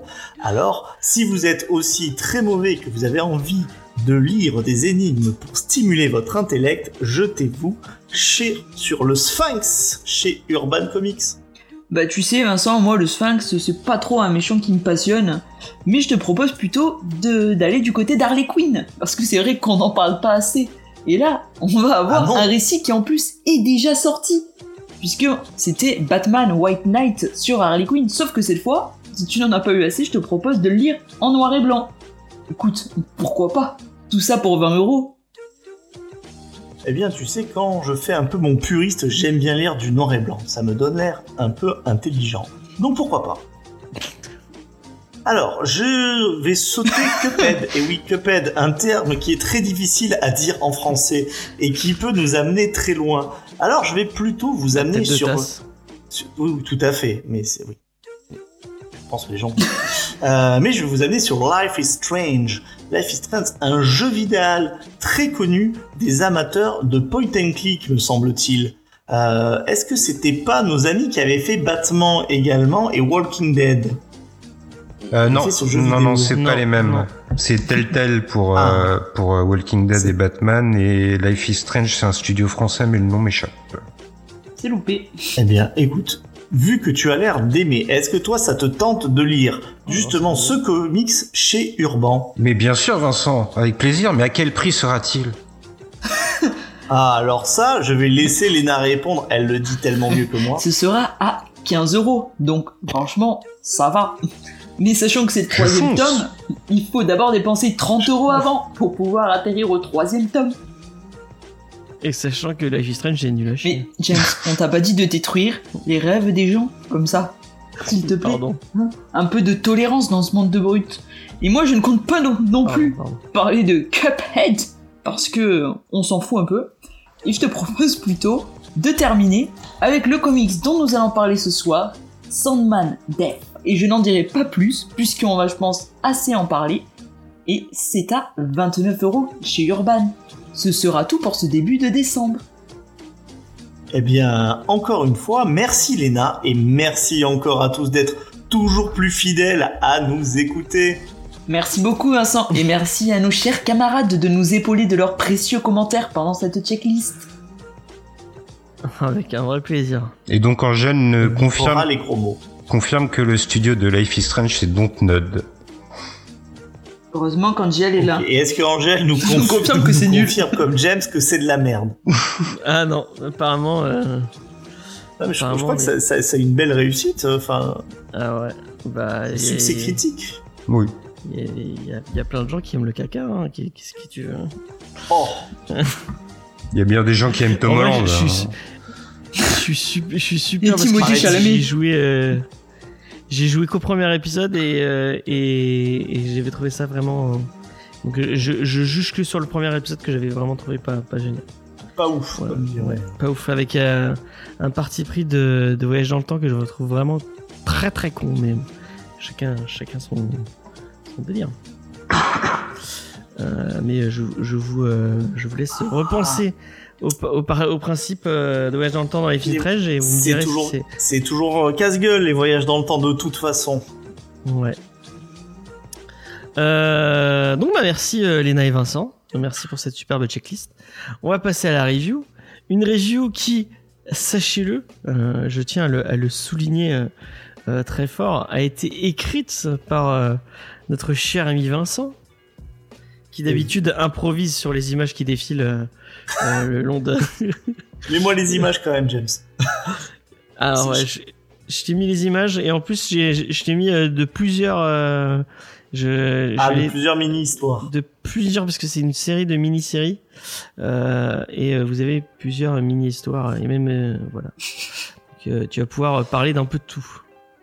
Eh bien, écoute, je vais essayer de, je vais essayer de parler de tout et euh, bah, pour une fois, je vais essayer de faire une, review qui sera un peu plus Et complète on- on j'espère parle pas qu'elle des auteurs aidera. Ah oui, c'est vrai. Enfin, moi, je, je me fais la porte-parole de Spike, le pauvre qui a dû préparer un truc et qui se fait euh, Oui. squeezer. Je, je restais dans mon coin, mais euh, eh ben écoute Vincent, je te mets le couvert avec les auteurs et tu pourras briller avec ta review derrière. Moi, J'avais tellement hâte, j'avais tellement hâte d'entendre la review de, Bon, de ce cher Vincent que je t'avais, j'avais oublié les auteurs. Je m'excuse. mais il y a pas de mal. Et puis en plus, on a déjà parlé de Neil Gaiman, donc euh, là, je vais juste rappeler les, les grandes lignes et deux trois trucs marrants.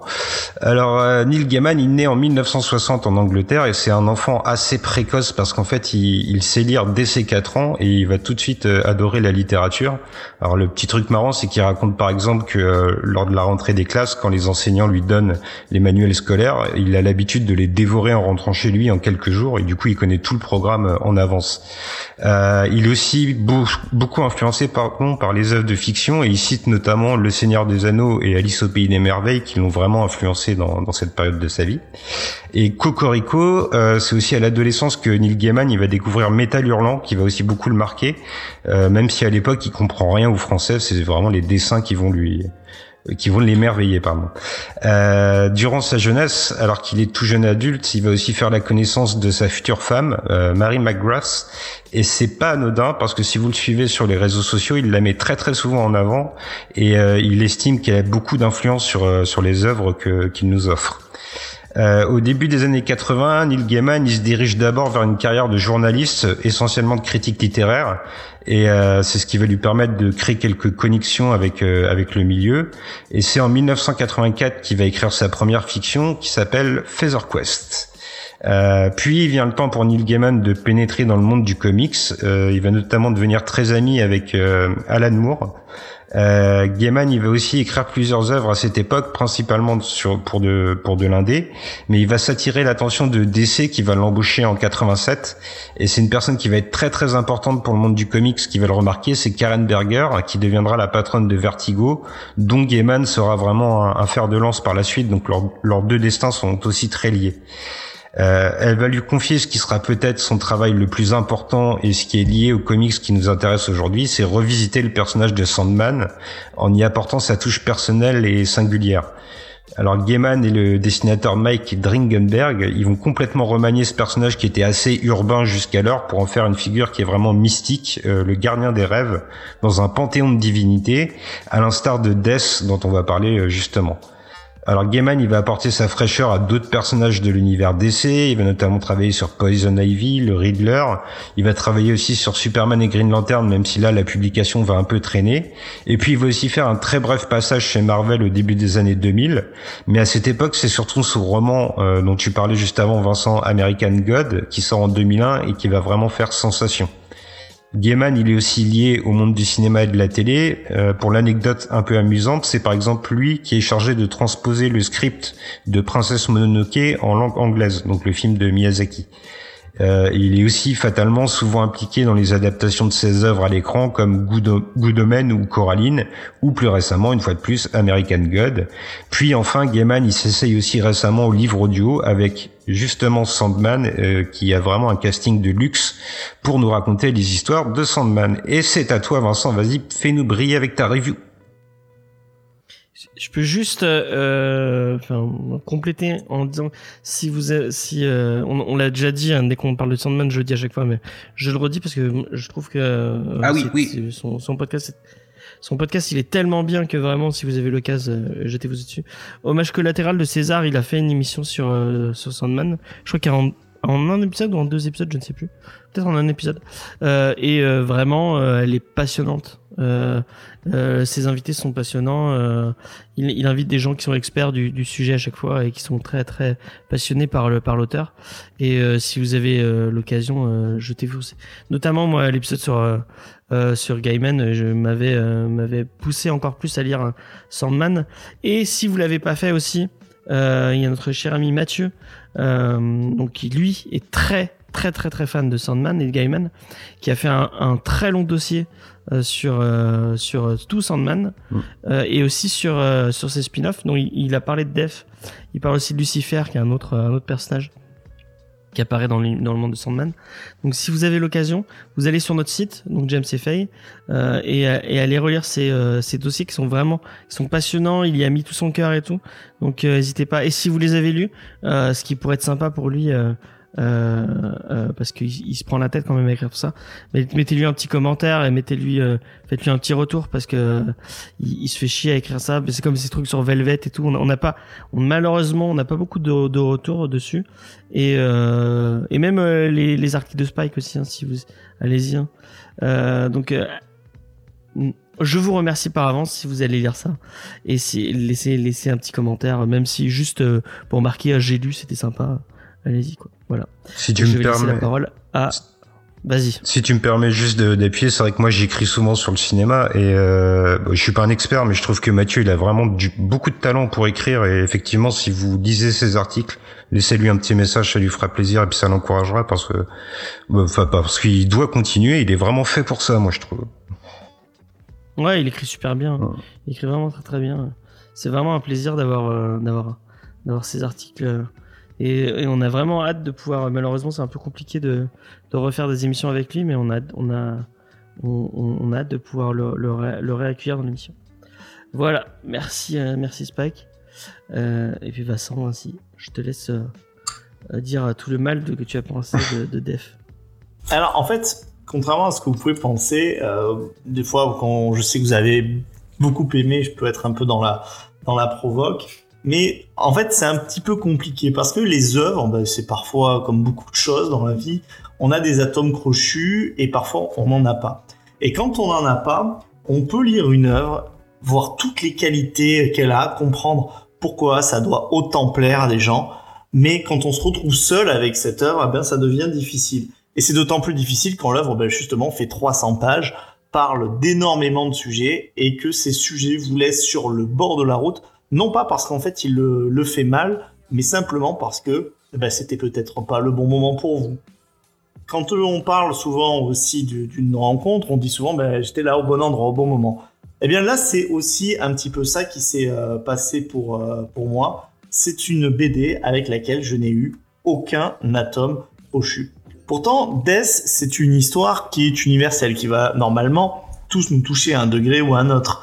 Death, en fait, c'est l'histoire de la mort, tout simplement, la, sœur de, Dream. Pour ceux qui connaissent cette euh, cosmolo- cosmologie, ils seront en terrain connu, et puis même les amateurs de DC, puisqu'il fait partie désormais du canon euh, de DC. Et cette Death, une fois par, euh, je crois que une fois par siècle, elle revient sur, elle revient sur Terre. Elle n'est pas vraie, ni humaine, ni vraiment la mort, pour un petit peu voir en fait, bah, qui sont les gens qu'elle prend de manière parfois un petit peu indifférente. Et là, vous allez avoir plusieurs, euh, un recueil de plusieurs histoires avec ce personnage.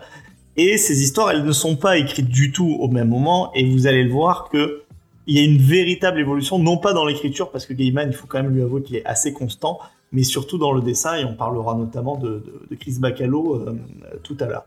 Alors, on est sur une très longue tradition en littérature, qui est celle, cette fois-ci, je ne me tromperai pas de figure de style, qui est celle des allégories. Puisque les allégories, et particulièrement celle de la mort, on en trouve dans toutes les cultures. D'ailleurs, tous les dieux euh, polythéistes sont une allégorie d'un aspect euh, de la vie. Et vous trouverez un dieu de la mort dans absolument toutes les cultures. Ce qui est fascinant, c'est que ces dieux de la mort sont souvent décrits de deux façons. Soit ils sont complètement euh, indifférents, voire dans les périodes un peu sombres de l'histoire, peuvent même sembler euh, cruels. Vous vous rappellerez de, la faucheuse, cette, image qui nous vient du, du Moyen Âge et de la, de la suite de la peste noire. Mais aussi, elle peut être vue comme beaucoup plus miséricordieuse. C'est peut-être aussi une évolution qui est, on va dire, traditionnelle euh, aux divinités. On va aller vers de plus en plus vers quelque chose de miséricordieux. Et cette death qui est écrite par euh, Neil Gaiman, elle est exactement comme ça. Elle est extrêmement bienveillante, malgré un look qui est effectivement un- semblait un petit peu émo. C'est quelqu'un qui respire la joie de vivre, qui euh, aime, euh, qui aime les gens, qui n'a jamais de, de jugement et euh, bah, quelqu'un qui nous pousse en fait presque à être meilleur, comme si finalement cette sentence de la mort nous poussait à l'accepter beaucoup plus facilement, puisque tous les personnages que Death va rencontrer seront parfois surpris par leur mort, parfois même euh, un petit peu décontenancés, mais une fois qu'elle leur offrira son cadeau, eh bien, ils accepteront, comme nous, lecteurs, en fait, on va accepter, grâce à Gaiman, que finalement, tout n'est pas, euh, tout n'est pas si grave, même quand il s'agit euh, du tabou le plus ultime, et qui angoissera, je pense, tous les parents du monde, c'est-à-dire celui de, de, perdre, de perdre un enfant. Donc cette déesse décrite par Gaiman, c'est une déesse d'amour, euh, et c'est vraiment ça qu'on va essayer de, de suivre. C'est une BD qui ne parle pas tellement de ces divinités, mais qui va te parler de notre humanité, de notre façon de régir. Et c'est pour ça que c'est un comics qui, malgré son âge, n'a absolument pas vieilli, car on est sur un thème qui est strictement universel. On est tous touchés par ces thèmes-là, et puis il y aura tous un moment où on verra comment ben, nous, on accueille le cadeau de la déesse, qu'elle soit personnifiée ou simplement un petit peu, un petit peu plus froide. Donc, vraiment, si ces thèmes vous touchent, je pense que vous vivrez sans doute un grand moment de, de comics. Mais par contre, je trouve, à titre cette fois-ci personnel, que son travail d'allégorie sur American Gods est peut-être beaucoup plus intéressant. Je me suis aussi laissé entendre dire que même si ce, ce comics avait énormément de qualité, il pouvait être vu comme inférieur à son travail sur euh, sur c'est un spin-off, hein, ça reste un spin-off. Parfois les spin-offs peuvent être assez exceptionnels, mais bon, là en, en tout cas c'est voilà, ce que notamment toi tu me tu me disais. Au niveau du dessin, je voudrais vous parler de Chris Bacalo. C'est un auteur que vous connaissez, vous l'avez vu, euh, vous l'avez vu chez Marvel notamment, mais vraiment euh, pas que. Et ce qui est intéressant, c'est de voir à travers les histoires son évolution euh, graphique pour à la fin arriver à ce, ce trait. euh, alors certains le qualifient d'American manga, je suis pas tout à fait d'accord parce que pour moi l'American manga c'est vraiment Madureira. Là on est sur sur quelque chose de, de très très personnel qui même vers la fin peut paraître un petit peu brouillon dans ses travaux, mais ce qui n'est pas le cas ici. Donc c'est toujours intéressant si vous aimez euh, justement l'évolution des dessinateurs de, de, la voir. Je terminerai et je laisserai la, la parole à mes, euh, euh, à mes- à mes camarades en disant que ce n'est pas parce qu'une œuvre ne nous touche pas qu'on ne peut pas en voir ses qualités. J'ai compris les qualités que pouvait avoir ce comics et comment il pouvait toucher des gens. Et en ça, ben, je ne pourrais absolument pas dire que c'est un mauvais comics. Mais si vous voulez le point de vue de votre serviteur, eh bien, simplement, je pourrais vous dire que ce n'est pas un comics qui est si accessible euh, que ça, même si il parle de quelque chose d'absolument universel et que tôt ou tard, eh bien, nous aussi, comme les personnages très humains de ce comics, nous devrons nous positionner face à la mort. Je vais me permettre d'enchaîner. Euh, effectivement, je disais, on est sur un spin-off, donc euh, si vous avez lu Sandman, euh, euh, c'est moins bien que Sandman, effectivement. Euh, et je trouve que comme Sandman, moi je vais être sincère avec vous, Sandman, il faut, je trouve que Gaiman c'est pas c'est pas un auteur euh, qui se, enfin tu parlais de trucs pas pas très accessibles. Je trouve que c'est pas un auteur qui s'apprivoise si facilement que ça. Il faut, euh, il faut arriver. euh, moi, j'ai toujours, euh, et même là, même dans, en lisant Def, j'ai besoin d'un une histoire ou deux avant vraiment de rentrer dans dans dans dans dans, tout ce que est capable de faire euh, Gaiman. Et euh, bah moi, j'ai été bouleversé par euh, par par par Def moins que que Sandman qui a été une vraie claque. euh, et effectivement, peut-être que tout à l'heure tu parlais de rencontre. Effectivement, euh, c'était peut-être le bon moment où au bon euh, et le bon auteur euh, avec le, le bon lecteur euh, euh, et, euh, et je l'ai lu quand j'avais besoin.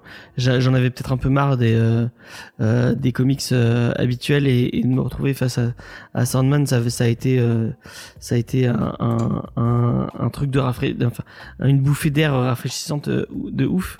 Et euh, bah, je trouve qu'on le retrouve un peu aussi dans, dans son def avec ses personnages. Enfin, c'est, enfin, il, arrive tellement bien à écrire des personnages si humains et si. euh, Excusez-moi. Tu pleures? Non, non, je pas. j'ai- J'ai le. Euh, c'est des personnages euh, si humains et si euh, si tangibles quoi. Vraiment.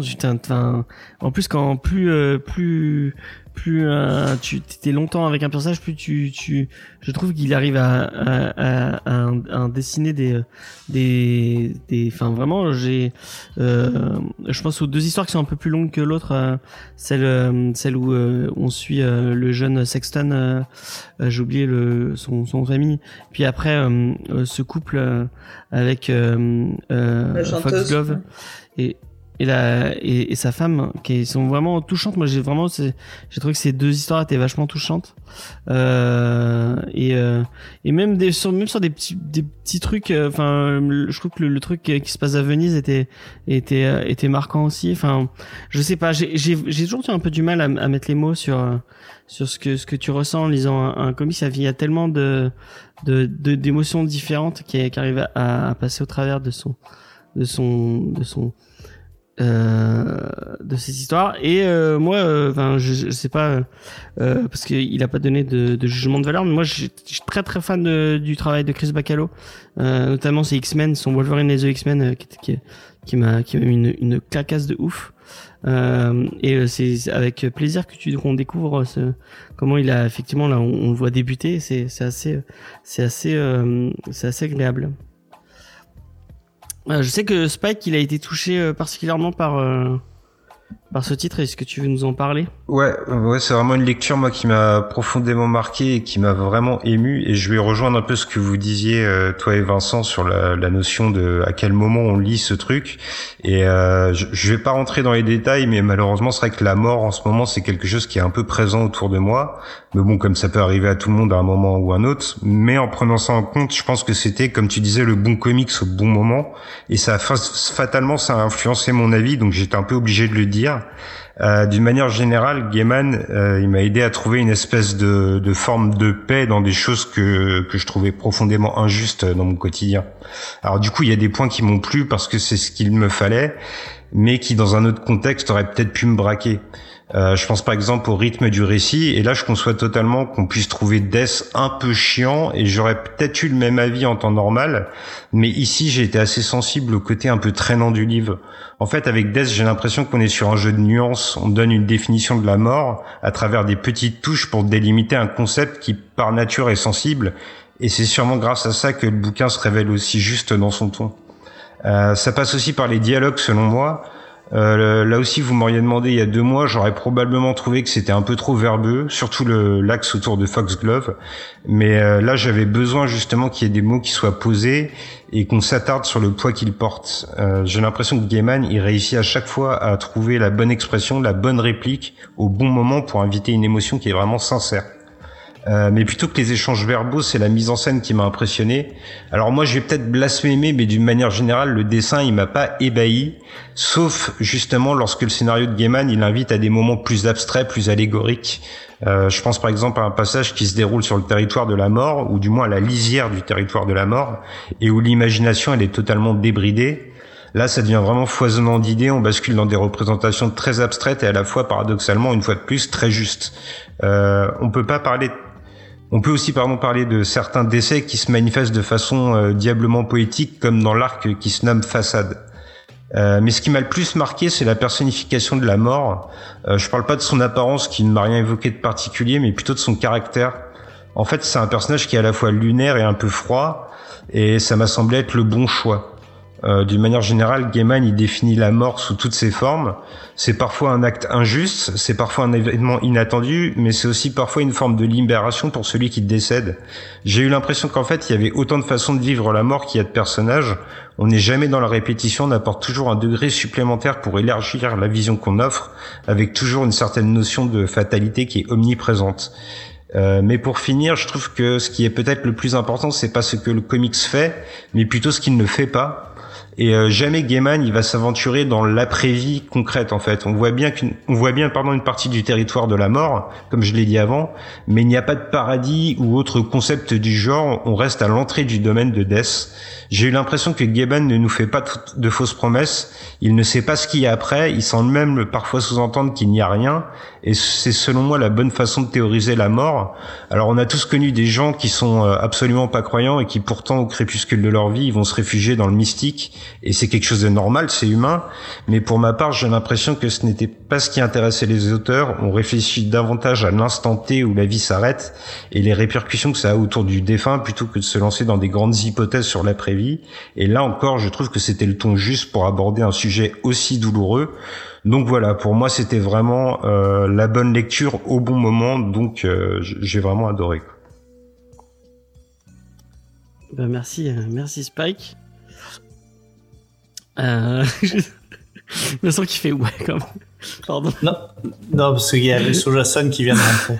oui, non, mais, mais j'écoutais. Hein. C'est parce que je dis merci Spike, j'entends le, le ouais qui se souffle derrière. C'est très drôle. Euh, Léna, est-ce que tu veux nous parler un peu de ce. De, euh, ouais, vu que t'as gardé le meilleur pour la fin. Euh, je me sens... Exactement. ouais, non, mais on est Oh, habitué à se balancer. Je laisse les auditeurs à euh, choisir. mots. Non, mais alors, euh, je vais pas, euh, je vais pas être une totale pisse froid comme tu aimes bien le dire. Non, honnêtement, j'ai passé un bon moment. J'ai vraiment aimé euh, découvrir parce que j'ai pas lu Sandman, donc euh, j'ai aimé quand même découvrir un peu euh, cet univers et y être un peu initié.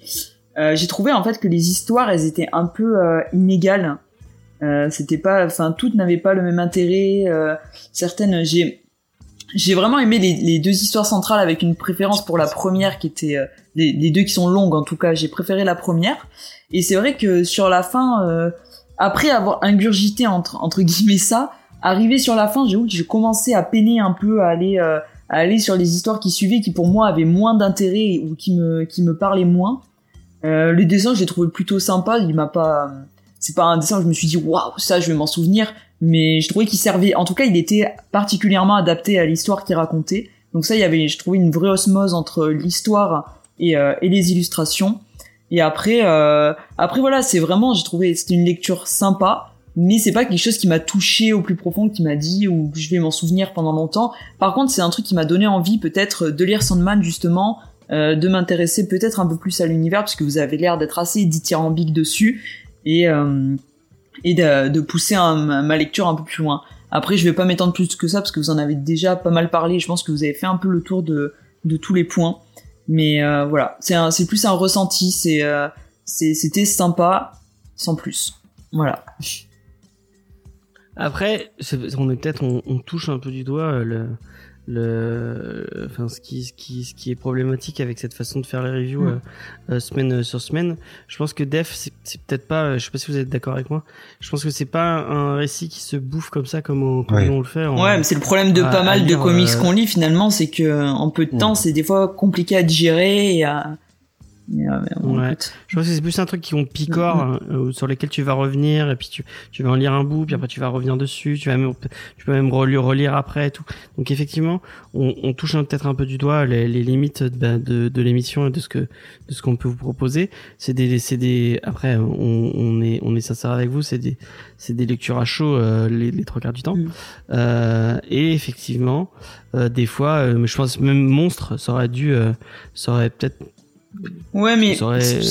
Ou, ou même Hard- Hardball, euh, ouais, je non, mais sais pas. Hardboy, c'est des cours, mais monstres, tu- moi j'ai trouvé qu'il y avait un côté, euh, même si euh, moi c'est pas quelque chose qui m'a touché au plus profond, j'ai trouvé que ça avait un côté assez fascinant, tu vois. C'est qu'une fois que t'étais embarqué dans l'histoire, c'était aussi un peu difficile, même si c'était long de décrocher. Là, j'ai pas eu la même sensation, tu vois. J'étais pas été autant, autant Ouais, mais là, parce que t'as des, t'as des arrêts très, euh, Ouais, très marqués aussi. Ouais.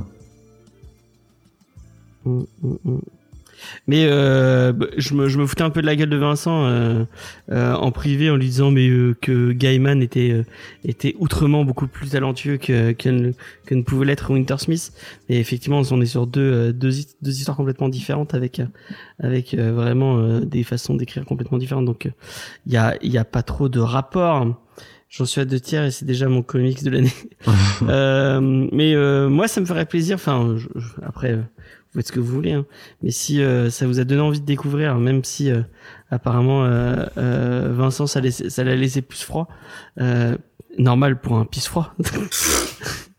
non, mais si ça vous a donné envie de lire euh, Sandman. Ou au moins juste peut-être d'écouter l'émission qu'on a fait avec avec Mathieu. Je crois qu'il y avait Mathieu, Cédric et Faye, si je dis pas de bêtises. Il y avait peut-être Jean aussi. Je, je sais plus. C'est l'épi- les, les, les, l'époque où il y avait Jean. Il y avait peut-être, c'est peut-être Jean, Cédric et Mathieu. Je sais plus. Enfin bref, mais euh, lisez, euh, lisez Sandman. euh, c'est, c'est, ah, peut-être que après, je sais pas, vous, je sais pas si Def est un- une bonne introduction à l'univers de Sandman. En tout cas, c'est, c'est, c'est un. Et Zuzman, qui est dans le chat, qui nous dit euh, Barry, Barry est viscéral et Gaiman était une poète ésotérique. C'est vrai que ça le définit bien. Mm. Ça le définit plutôt bien. Mais ne serait-ce que dans la forme, comme tu dis, c'est vrai que Monstre, c'était une histoire qui se tenait euh, en elle-même, quoi. C'était un scénario vraiment que, unique, alors que là, c'est vraiment, Ouais. comme tu dis, des, des petites histoires qui se picorent. Et euh, moi, j'ai pris la semaine pour le lire. Vous m'aviez prévenu que c'était assez long. Du coup, j'en ai lu un petit peu tous les jours. J'ai pas voulu le lire d'un coup. Et je pense que c'était la bonne manière de faire. Mais si j'avais eu un peu plus de temps, effectivement, je l'aurais peut-être apprécié encore un peu plus. Ouais. Qu'est-ce que t'en penses, Vincent euh? Est-ce que la façon dont, dont lire t'as, peut-être euh, vraiment ça t'a laissé froid de, chez froid? Non, parce que encore une fois, on fait on fait beaucoup de parallèles sur Monstre. Même je vois dans le chat, ça en parle beaucoup. Mais Monstre, en fait, quand j'ai commencé, même si j'ai peut-être commencé même plus tard Monstre que Death, en fait, dès le début, j'ai dit j'ai envie de lire, j'ai envie de lire, j'ai envie de lire. Là, je lisais, pour être tout à fait honnête. Alors encore une fois, je sens que en tant que fan de Gaiman, ça peut choquer d'entendre ça. Mais euh, je lisais pour le lire, quoi. Mm. C'est-à-dire que ça, ça- ça ne m'intéressait pas. Je trouvais que le plus intéressant, justement, c'était les petites histoires qui étaient euh, au tout début, justement, quand elle prend, euh, elle prend des, des personnes par-ci par-là. Je trouve que c'est intéressant de voir ses, ses réactions face à la mort. Et puis des œuvres comme ça, finalement, alors je sais, Gaiman, il se, il s'aligne sur beaucoup de monde, ou alors c'est du monde qui s'aligne sur Gaiman, mais c'est à peu près le même parti pris qu'on avait sur Rencontre avec euh, Joe Black aussi. Euh, c'est-à-dire qu'une une mort qui est entre l'indifférence, mais euh, aussi la, la, bienveillance. Donc, euh, j'avais pas l'impression de découvrir un truc que j'avais jamais vu, que j'avais jamais découvert. C'était vraiment pas un plaisir, quoi. C'était vraiment pas un plaisir de lecture. Je lisais je, je dois le lire. En plus, j'ai dit que je faisais la review. Donc, et puis là, pour expliquer selon les, les cases, franchement, ça aurait été un petit peu compliqué, quoi. Après, il y a, y a peut-être un, aussi une vibe un peu émo qui, enfin, tout à l'heure pour rigoler, je disais, est-ce qu'on peut être émo et de droite? Et c'est vrai qu'il y a une petite vibe, euh, je enfin, tout le l'arc avec euh, Sexton, donc qui est, qui est, qui est un personnage d'adolescent, et euh, je vois, c'est c'est c'est toute une euh, une euh, comment dire, comment l'expliquer sans paraître pour un gros pour un gros con, mais c'est un nihiliste presque. Peu, Ouais, qui te parle pas du tout à toi. Enfin, qui va. Moi, quand je lisais le truc avec euh, avec euh, enfin l'ado qui part dans New York et qui vont, je, je dis oh, mais ça va pas lui perdre du tout. C'est pas son. C'est pas. Ouais, son, mais sur Sexton, en fait, euh, il, il, en est tellement cynique. Voilà, c'est vraiment euh, Kurt Cobain quoi. Enfin, il est tellement mmh. cynique que même euh, à un moment donné, Death lui dit euh, qu'au bout d'un moment, ça la saoule quoi. C'est-à-dire que ça, c'est pas inintéressant parce que le en fait, c'est pas lui. Euh, et puis même, il a une évolution. Allez, on va dire ça. En tant que personnage, il a une évolution, c'est-à-dire il commence en tant que que chouineur professionnel, et puis au bout d'un moment, il devient un peu plus intéressant euh, que euh, que simplement le ouin ouin quoi. Si, mm. si, si, si, je dois le si je dois le dire comme ça. Mais par contre, faut quand même faut quand même se dire que le, le personnage en lui-même, oui, ne me touche pas. Enfin, moi, je trouve pas que c'est les les euh, enfin les mecs cyniques en fait je trouve pas que c'est attachant. Je trouve pas que c'est c'est attachant comme personnage. mais sur le mal-être adolescent hein, c'est pas, un personnage de Sandman qui va te toucher c'est ce qu'il y a autour de lui et c'est les gens qui vont rencontrer qui va rencontrer quoi. Parce qu'en fait c'est le même enfin on n'est pas dans exactement dans le même principe mais c'est quand même ce Dream qui va rencontrer des gens qui va voir les gens des enfin on va on va voir le les les les rêves des gens et tout. Enfin c'est on, on, je pense que Def euh, résume bien ce qu'est Sandman parce que c'est un peu le même c'est des petites histoires un peu dans le même genre qui sont qui elles aussi s'entrecoupent avec euh, des personnages qui reviennent et des trucs qui reviennent des trucs plus longs des trucs plus courts. C'est un peu enfin il y a la même structure dans Def que dans euh, que dans que dans Sandman en fait si je peux rebondir sur le l'arc avec Sexton, j'ai trouvé ça intéressant justement que Sexton ce soit un personnage euh, qui s'en fout un peu de tout, on va dire, et que euh, qu'en parallèle on personnifie la mort et c'est un peu comme ça qu'on pourrait la voir, tu vois, on pourrait se dire la mort elle se fout de tout, elle prend des vies et puis voilà. Et en fait j'ai l'impression que Gaiman dans ce, cet arc-là il nous dit exactement l'inverse, c'est qu'il confronte un personnage qui est très nihiliste et la mort, en fait, on a l'impression que c'est pas qu'elle s'en fout de tout, c'est qu'elle se soucie de tout, mais il y a une forme de fatalité. Et enfin, moi, l'opposition entre les deux, elle m'a assez marqué justement. J'ai trouvé que ça donnait une définition de la mort assez, euh, assez intéressante. Quoi. Mm. Bah, c'est, de toute façon, il y a plein. C'est vrai que c'est, euh, la mort, du coup, elle est presque. Euh, il y a, elle a un côté plus humaniste que ce que peut avoir Sexton, ouais. là, qui est, qui est un vrai nihiliste. Mais c'est rigolo parce que la mort, enfin, je parlais qu'on, enfin, c'est une allégorie qu'on trouvait partout, elle était extrêmement classique, elle accompagnait l'humanité depuis toujours. Mais même dans les comics, c'est le cas, quoi. Je vois deux, deux représentations de la mort, chez Marvel notamment. Euh, donc la mort, euh, la fameuse compagne de Thanos qui est complètement indifférente. Et on avait traité de R6, je sais pas si vous en rappelez, mais c'est pareil, il y avait un arc de R6 où euh, plus personne ne pouvait mourir et où la, la mort euh, finalement euh, devenait une sorte de délivrance qui était vue vu comme euh, comme un véritable cadeau quoi. Mm.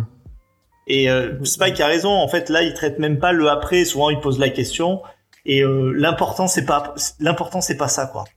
L'important c'est pas qu'est-ce qu'il y a après l'important. Moi j'ai trouvé ça que... malin de, de qu'on ne voit pas. Euh... Ouais ouais. Il y a, il y a plusieurs moments où où elle elle va donner enfin où elle elle elle donne son effectivement comme elle dit elle donne son cadeau et euh, où on entend battre ses ailes entre guillemets comme dit euh, comme dit Dream au, au début et, euh, et, ça on le voit pas et je trouve ça intelligent de la part de de Gaiman de le enfin de le voiler d'un mystère Mais c'est c'est va- vachement bien parce qu'en plus de faire ça, ça te met toi aussi euh, dans une position où en tant que lecteur, tu, tu, tu n'en connais pas plus que le personnage. Ouais, C'est-à-dire effectivement. qu'en tant, en tant que lecteur, en fait, euh, si, si tu peux avoir une angoisse de, de mourir, enfin ça c'est c'est propre à chacun, mais tu dis ah bah le personnage lui au moins il, il, le sait quoi. Donc euh, je comprends qu'il soit plus apaisé. Alors que là en fait le, tous les personnages sont exactement dans notre même situation, c'est-à-dire que même là, face à la mort, la mort leur dit pas bah ouais t'inquiète pas il y a un truc euh, il y a un truc après quoi. Et ça, et ça, c'est- ça c'est ça c'est très très bien fait dans le dans le récit. Mais personne, je pense, n'aura le, on va dire le, le- pas, pas le courage, mais l'envie de dire que c'est un récit qui est mal ficelé, quoi. Oui, oui. Ça, ça- ça serait vraiment très compliqué. À, ça serait vraiment très compliqué. hein. À moins que Lena euh, ait- De quoi? Je sais pas. Non. Que j'ai quoi? Non, non, mais je vous, je vous écoute, je vous écoute, euh, je vous écoute et tout. je suis, je suis d'accord, mais j'ai rien de spécial. Est-ce que tu peux dire que c'est mal ficelé? Bah, Le récit est mal ficelé? non, pas vraiment. Non, j'ai pas trouvé que c'était mal ficelé. C'est, pour moi, c'est pas ça le, le, le souci. C'est plus, euh, c'est plus une question de rythme. C'est plus que des fois, ça traîne, ça traîne un peu en longueur et tu, t'as du mal à arriver un peu à, à la, à la conclusion de, de ce qu'on essaye de te raconter, quoi. Ok, ok. Et ben, je pense qu'on a fait un peu le, le tour du game quoi. Tu game. Euh, euh, on a fait un peu le tour de, de Devs. Euh, bah, moi, je vous le conseille fortement. Alors, on va se poser la question. Est-ce que Death, euh, sachant que pour l'instant, cette saison... C'est euh, la saison de la loose. 13e, 13e épisode, et il n'y a eu qu'un seul coup de cœur pour l'instant, euh, qui était Monstre. Un coup de cœur qui a été un peu arraché, hein, je, je le rappelle. Euh, donc, est-ce que Death est un coup de cœur ou pas? Euh, bon, On va demander à, à Vincent qui fait la review. Eh bien, pour moi, non, Death n'est euh, n'est pas un coup de cœur. D'accord. Est-ce que tu le recommanderais quand même euh, à quelqu'un ou? Bah, je, je je sais pas parce que enfin encore une fois c'est notre consensus. Je me dirais toujours potentiellement que la personne c'est- peut-être pas le bon moment pour qu'elle lise ça.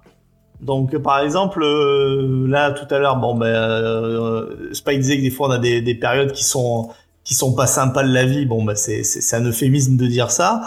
Ben, on peut potentiellement euh, pas super bien le vivre quoi. Mhm. Donc en soi, je, je le recommanderais peut-être pas, euh, peut-être pas à tout prix, euh, parce que surtout à des gens, je sais pas tellement euh, comment ils vivent ça. Est-ce que c'est des gens qui sont angoissés face à la mort, ou est-ce que c'est quelque chose qu'ils vivent très bien?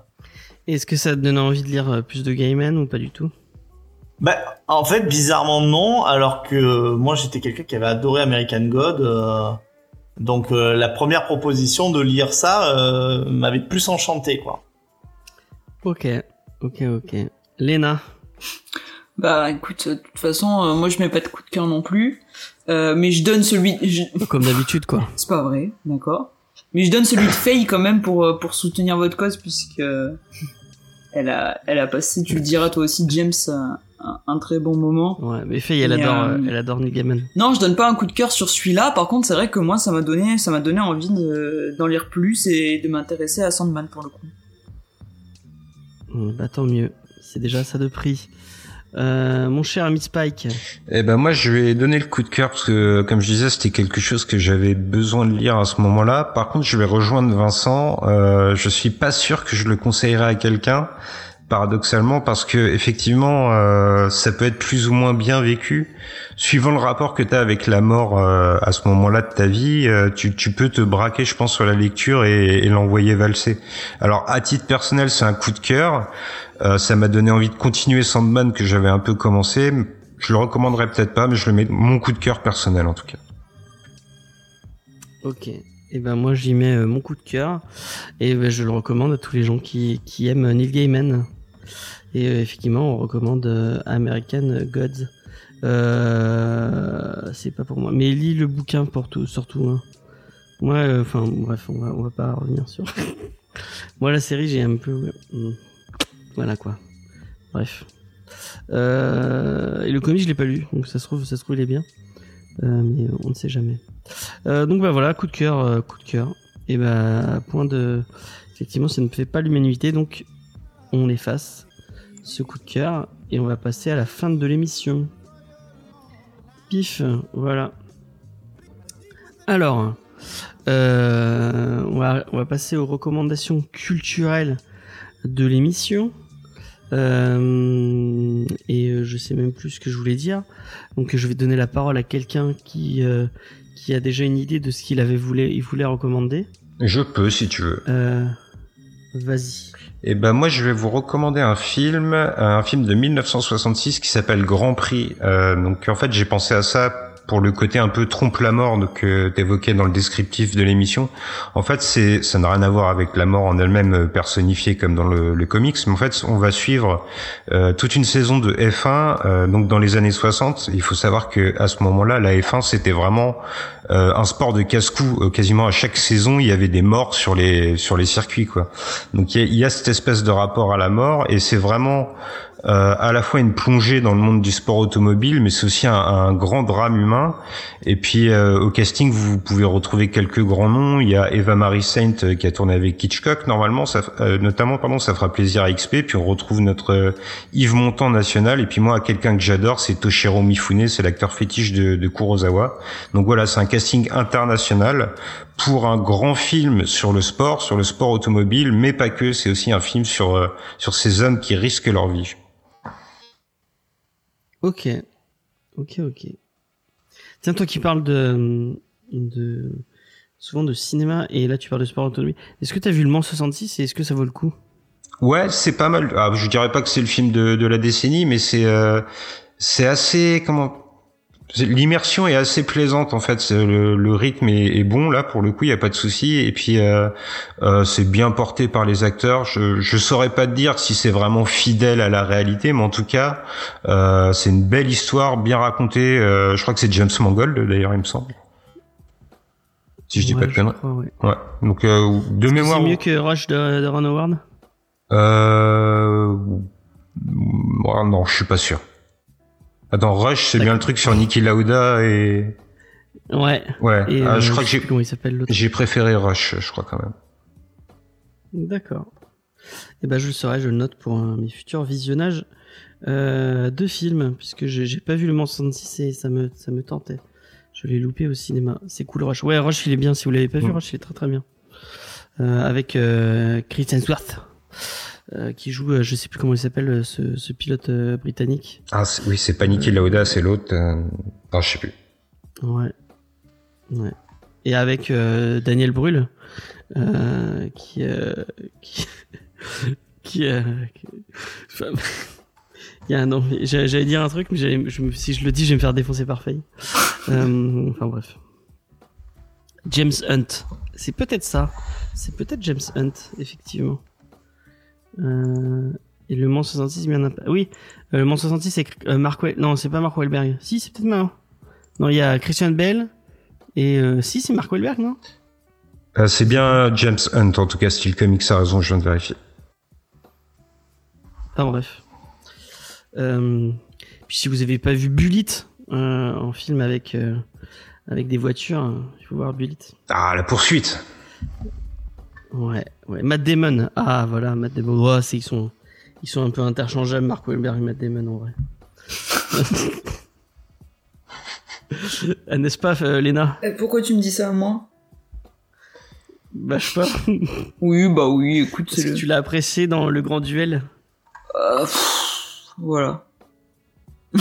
voilà ce que j'en Est-ce que t'as une reco à nous faire, Léna? Euh, alors moi j'ai pas vu lu grand chose en une semaine. Euh, par contre je viens tout juste de commencer euh, la série Fondation sur Apple TV+. Alors je- j'estime ne pas être Ah. en mesure de faire un retour fiable après avoir vu seulement un épisode, à part dire que visuellement c'est quand même très réussi. Donc euh, je pense que je ferai un retour un peu plus détaillé quand j'aurai fini la série.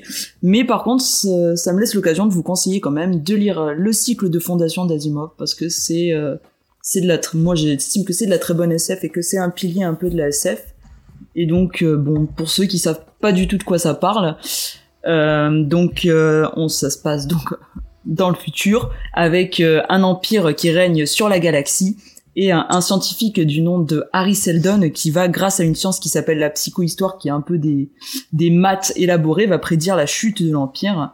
Et donc, pour le faire taire, on va l'exiler au fin fond de la galaxie, là où il va créer une fondation, et on va suivre un petit peu donc euh, l'évolution de cet empire et tout ce qui va suivre, et de voir si vraiment euh, ce qu'il a été prédit, ce qu'il a prédit va arriver et comment euh, se sortir de cette situation. Donc c'est super intéressant, c'est sous forme de, de nouvelles. Et voilà, je le conseille à tout le monde. Et là, tu parles de séries, de séries adaptées en, en, en non, de, de romans Adaptées en série. en série. Ouais, moi j'ai regardé, euh, on a regardé trois ou quatre épisodes, je sais plus, euh, de La Route du Ah Temps. bah, je suis en train de lire le livre. euh, ah, c'est bien. Bah ouais, j'aime bien moi. Ça, C'est super dense par contre, hein, c'est c'est pas euh, au niveau du Seigneur Ça y est, des elle Anneaux, mais acheté c'est euh, très c'est très dense, hein. Faut s'accrocher un peu, mais. D'accord. Ouais, du coup, est-ce que la série est bien? Ma fille, elle me l'a ach- m'a acheté, elle m'a acheté le bouquin. Ouais, elle m'a dit, il a acheté et comme tout ce que je lui ai offert, il s'en est pas servi. Euh, et euh, bah le, moi euh, j'aime bien la route du temps, mais c'est un peu cliché, euh, cliché fantasy sur cliché fantasy. Hein. C'est un peu, enfin, le problème euh, avec Faye, on n'arrête pas de dire ah bah tiens euh, là c'est, ils ont piqué un plan sur euh, sur de Peter Jackson. Ah tiens là il y a y a ça qui a été repompé de, enfin. Je sais pas si c'est dû à la série, mais pas original. je trouve que ben ça ça manque. euh, Ah bah Zuzman nous dit que la roue du temps c'est naze. Euh, mais c'est dommage parce qu'il y, a- il y a plein d'acteurs cool. Il y a, euh, Rosam- euh, Rosamund Pike, c'est. euh, c'est euh, alors là, je suis pas d'accord avec toi. Euh, je trouve par contre un truc qui est très bien euh, euh, dans cette série, c'est qu'il y a, il y, a, il y a des monstres notamment euh, euh, dans le lot. Et euh, c'est fait en euh, c'est pas des effets pratiques c'est pas des effets numériques c'est que des effets pratiques. On voit que les, trois quarts du temps c'est des euh, c'est des c'est des maquillages. Et euh, bah, moi je trouve que ça fait du bien quoi. Ça fait du bien de revoir euh, des bons vieux maquillages euh, euh, des bons vieux maquillages ah non je suis pas d'accord avec toi. Euh, pas d'accord avec toi Zuzman du coup euh, vraiment moi je trouvais euh, je trouvais je trouvais qu'elle était cool euh, Rosamund Pike euh, c'est une très chouette actrice euh, que que que que que j'avais trouvé euh, que j'avais trouvé très bien moi euh, qui malheureusement euh, je sais pas si vous est-ce que vous vous souvenez que Rosamund Pike ça a été une James Bond girl?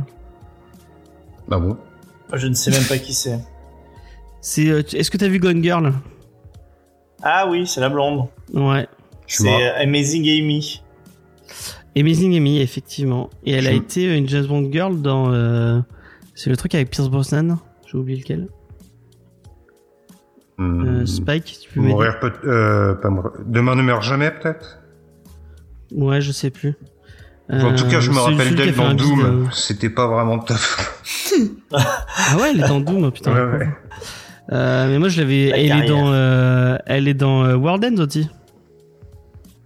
Elle Euh, fait la petite amie de du mec là. C'était Meurt un autre jour. Qui, est- qui est- meurt un autre jour. Merci beaucoup. Euh, euh, et ouais, moi, je, moi je, la, trouve, je la trouve géniale cette actrice. Euh, et euh, bah, je la trouve bien dans. Mais après, ouais, le, le, le, reste de le casting de héros est un peu, est un peu bof bof. Donc euh, ouais, Genre, on a on a envie de continuer, mais euh, c'est il y a plein de moments où on se dit ouais, je, je sais pas si on ira très très loin dans euh, Wheel of Time, mais peut-être que peut-être le, les bouquins sont mieux, je ne sais pas. Euh, ça te parle toi, euh, Vincent, qui est très fantasy? Non, c'est peut-être pas ton genre de fantasy en fait. Je, c'est, très high fantasy, non? Ouais, ça a l'air, ouais.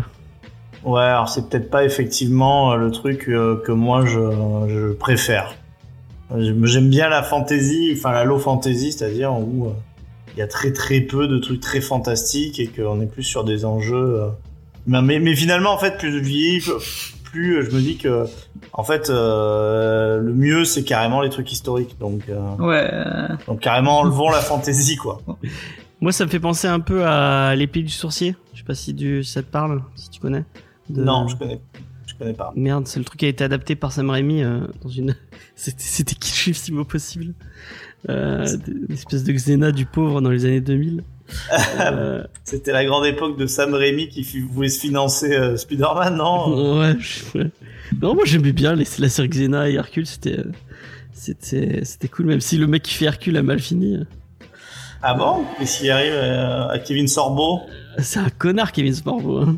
C'est un. D'accord, mais. Il fait, il fait des trucs pro-chrétiens maintenant, pro. euh, pro. euh, pro. euh, Enfin bref, des trucs vraiment à éviter, quoi. Notamment. Euh, les. Merde, ça, comment cette série de. Cette série de de films qui est horrible euh, avec God dedans. Euh, God's Not Dead ou je sais pas quoi là. Putain. c'est Vraiment. Ça euh, me, ça me dit rien ce que tu. euh, ce c'est une, c'est une série de, de, de films sur, euh, sur des gens qui font un procès pour dire que, que, que Dieu est vivant ou que Dieu, enfin, que, que Dieu existe ou Dieu n'existe pas. Et euh, en fait, c'est une série de, de, de, des téléfilms pro, euh, pro, euh, pro chrétiens, mais euh, qui puent. C'est vraiment, ça, ça pue du cul. euh, à- à- C'est pas parce que c'est euh, pro-chrétien que c'est c'est nul. oui, quoi. non, mais les, tous, les, tous les mecs qui bossent dans ce genre de trucs sont, sont, sont, Ils sont là- plutôt pro-chrétiens, je ils, suppose. ils sont là dans, ouais, voilà, effectivement. Ce qui, qui me semble assez logique finalement, Jeff, dans la démarche prochaine, non? Effectivement. Effectivement, il y a Dinkin aussi dans, dans, dans ce genre de truc que vous pouvez revoir dans tous les. Si vous regardez euh, la télé, la télé l'après-midi, à mon avis, vous tombez sur euh, un, un épisode, un, un téléfilm de Noël sur deux, il y a Dinkin dedans. Lui aussi, euh, Dinkin, faut mieux éviter. euh, mais lui, c'est il- maintenant il est pro QAnon et pro. Euh, vous savez les trucs avec. euh, oui, euh, nous sommes dirigés par un par un, un réseau pédophile de reptiliens, ce genre de ce genre de. Euh, donc voilà, et moi j'avais une autre cour à faire. Euh, euh, moi je voulais vous recommander euh, Disco Elysium, euh, qui est un RPG, euh, un RPG de, détec- de détective. Vous êtes lancé et enfin c'est marrant en fait. Vous êtes lancé dans un dans dans, dans le corps d'un mec qui vient qui vient de se taper une une ultra une ultra grosse euh, euh, session euh, alcoolisée et qui n'a plus du tout de, de souvenir de ce qu'il a de ce qu'il a fait de sa de, sa de son de ses trois derniers jours. Et en fait on a un peu jouez un peu comme dans les voix dans sa tête. Et selon ce que vous jouez vous allez développer des des concepts des concepts philosophiques. Et donc il faut, résoudre une espèce de, meurtre un peu bizarre c'est une espèce de point and click RPG. Euh, on est lancé dans un dans un univers euh, un peu euh, un peu bizarre. Ça c'est euh, euh, ça mêle plein plein d'influences différentes. Je suis sûr que Vincent il kifferait. Je t'avais montré le. Je sais pas si tu te souviens Oui. le Ouais, ouais, la DA elle est vraiment folle. c'est très Et, joli, euh, ouais. Et en plus, si vous arrivez, enfin, tu, euh, moi j'ai découvert parce que j'ai dû faire plusieurs runs parce que je suis meurs, je suis, je meurs en boucle euh, parce que c'est le, le jeu est dur quand même. Hein. Euh, euh, et tu, tu découvres que tu peux résoudre des conflits en mettant des droites à des enfants. D'accord. Et, euh, je- la, la première fois que je suis mort, je suis mort parce que je me suis fait tabasser par une. J'ai voulu, euh, j'ai voulu casser un piquet de grève, euh, alors qu'il y avait un gros gréviste raciste et qui m'a, qui m'a tabassé jusqu'à ce que je fasse une, euh, je fasse une crise cardiaque. Mais euh, c'est, enfin, c'est marrant. Il y a plein de solutions complètement différentes et complètement. C'est vraiment euh, un peu dans l'esprit euh, euh, des point and click de LucasArts euh, de l'époque. Oui. Euh, avec un côté un peu anarchique. Enfin, parce que on est dans un monde, euh, je crois que c'est un peu pays de l'Est, donc il y a une vibe de, on peut être communiste ou on peut être vraiment de complètement à l'opposé et tout. Enfin, c'est c'est assez marrant, c'est assez fun et, euh, et je vous je vous le conseille. Donc Disco Elysium, si vous avez l'occasion, jetez-vous de- dessus. Je crois que c'est dispo sur Switch, c'est dispo sur, euh, moi j'y joue sur PS4. Euh, mais c'est sur dispo sur euh, sur PC et tout euh, si vous avez l'occasion. Il y a Pseudoless euh, d'ailleurs bah, si vous aimez bien les jeux vidéo et vous avez envie d'un avis un peu critique tout à l'heure on parlait de Life is Strange. Moi je suis souvent l'avis de Pseudoless souvent quand il parle en bien d'un jeu, j'ai après c'est c'est peut-être mes goûts qui sont qui sont qui, qui qui ont beaucoup de de liens avec lui. C'est lui notamment qui m'a donné envie de jouer à Dark Souls. Et euh, maintenant, euh, les Souls-like sont mes jeux préférés. Euh, et euh, bah, souvent, quand il fait une critique euh, positive ou négative, je suis assez d'accord avec lui. Et il, il a un avis assez, enfin, il, il détaille beaucoup euh, ses avis, donc c'est très argumenté. Et vous verrez bon, si vous avez l'occasion. je- En plus, il a fait deux trois épisodes sur sur sur du comics, donc si vous avez si vous avez l'occasion de découvrir un, un vidéaste, je vous le conseille, Pseudoless, très chouette vidéaste. Voilà. Euh... Vincent, t'as fait une reco, je sais plus. Non. Non, j'ai pas fait de reco, mais on, on peut, on peut passer parce que très honnêtement, J'ai pas fait grand chose cette semaine, enfin en- culturellement parlant, je veux dire. Est-ce que t'as réparé ton, euh, ton rétroviseur? J'ai pas réparé mon rétroviseur. Euh, Ah. Triste, triste affaire, triste histoire. Ah. Mais euh, RIP. ça ne saurait tarder. RIP le, le rétro. D'accord. Et bah, euh, moi je vous donne rendez-vous euh, la semaine prochaine, mardi prochain, même heure, même endroit, Twitch à 20h. On va vous parler de Klaus de Grant Morrison. Et euh, bah, comme je vous l'ai dit en début d'émission, on rentre dans la thématique Noël, décembre, tout ça. Donc on va vous parler de, titres en, en lien. On va essayer en lien avec Noël ou, en, en lien avec, avec un, un côté un peu conte de Noël, tout ça. J'avais proposé les Chroniques de la Lune Noire à, notre ami Vincent, mais il m'a dit que c'était euh, le nanar du, euh, du de la fantaisie, alors que moi j'en avais un super, euh, avais un super, un super euh, souvenir, mais peut-être que c'est c'est mon moi adolescent qui aimait les trucs. C'est ton toi Dark Sasuke, c'est euh, c'est Heroic Fantasy. Enfin bon, je maintiens que c'est euh, c'est vraiment extrêmement nanardesque avec des euh, parfois quelques dialogues au- ras des euh, des pâquerettes et une fantaisie par contre très très euh, très high. Voilà, on peut dire, on peut dire ça comme ça. Euh, je sais qu'il y, a- il y a vraiment énormément de gens qui adorent ça, quoi. Mais je trouve que ça sent que c'est une partie de jeu de rôle. Notamment, est-ce qu'on peut spoiler Chronique de la Lune Noire avant la fin de l'émission? BD qui est sorti il y a 20 ans. Vas-y, fais-toi plaisir. Genre, à un moment donné, il y a un personnage euh, féminin. Euh, Il y a un personnage féminin qui est une elfe et qui se met avec le héros. Et cette personnage euh, se fait tuer et est remplacée dans le groupe par une succube. Mais ça pue tellement que c'était genre le... Parce que en fait, à la base, c'est un jeu de rôle, hein. Que c'était genre le pote du MJ et sa meuf. Donc ils jouaient ensemble parce que ça, c'est un grand classique. Euh, les couples à la vie qui jouent des couples en jeu de rôle. Et genre qu'elle a dû trouver un PNJ, euh, PNJ de la succube trop cool, donc elle a demandé à ce qu'on tue son personnage pour pouvoir jouer la succube. Donc vous voyez ce genre de procédés qui Ah mais c'est vraiment, c'est vraiment un chronique c'est vraiment un jeu de rôle. À la base, ouais, c'est euh, Froideval euh, qui est le, le scénariste. En fait, c'est son jeu de rôle, c'est son univers. Ah, euh, c'est pour ça que les personnages, ils sont immortels, ils sont overcheatés. Je crois que c'est tout ce que je déteste moi dans le le, le, jeu- le- le jeu de rôle euh, que beaucoup de gens aiment, hein, attention, hein, mais qui, qui est vraiment un seul truc. Quoi. Donc euh, c'est pour moi c'est une purge de lire ça. Quoi. Donc on ne lira pas les chroniques de la Lune Noire, mais peut-être, lisez-le, lisez-le. peut-être les grands pou- le grand pouvoir du Schlinkel. Je, Ah, je- par contre, ça, ça c'est un chef-d'œuvre. Et euh, si euh, tout le monde, enfin tous les gens qui m'écoutent, qui trouvent que mes goûts sont plutôt dans leur sens, euh, et qui, qui, qui m'écoutent un peu, vraiment jetez-vous sur ça. Est-ce que ça a sa place dans Code Discovery? Ça a sa place euh, dans BD Discovery parce que franchement, clairement, c'est du, euh, du franco-belge. Ouais, moi ça on s'en branle en fait. Alors euh, oui, oui, oui, ça, ça, ça- je pense que ça a sa place. Et franchement, si on fait découvrir ça à quelques personnes qui connaissent pas euh, cette relecture euh, biblique, euh, ça sera vraiment une très très belle victoire parce que je- vraiment, vous allez adorer, j'en suis persuadé.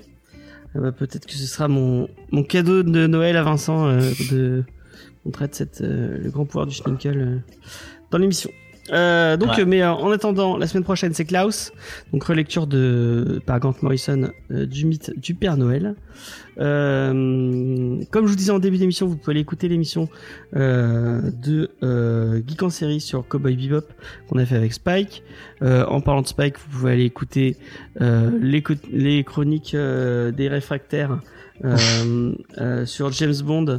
Euh, vous avez quoi d'autre qui sort en ce moment Vous avez fini votre truc sur euh, Paul Schrader, je crois. On vient de finir avec Paul Schrader. Il y a le dernier podcast qui est sorti sur euh, sur le chemin de la rédemption avec Ethan Hawke, qui est justement, bah du coup, je passe un coucou à Toine et puis surtout à Charlotte qui qui fait souvent des émissions avec vous puisqu'ils m'ont accompagné sur ce, ce dernier podcast consacré à Paul Schrader. Donc là, on va passer le mois spécial. On va revenir à à des articles un peu plus classiques. On va parler un peu de tout et rien maintenant.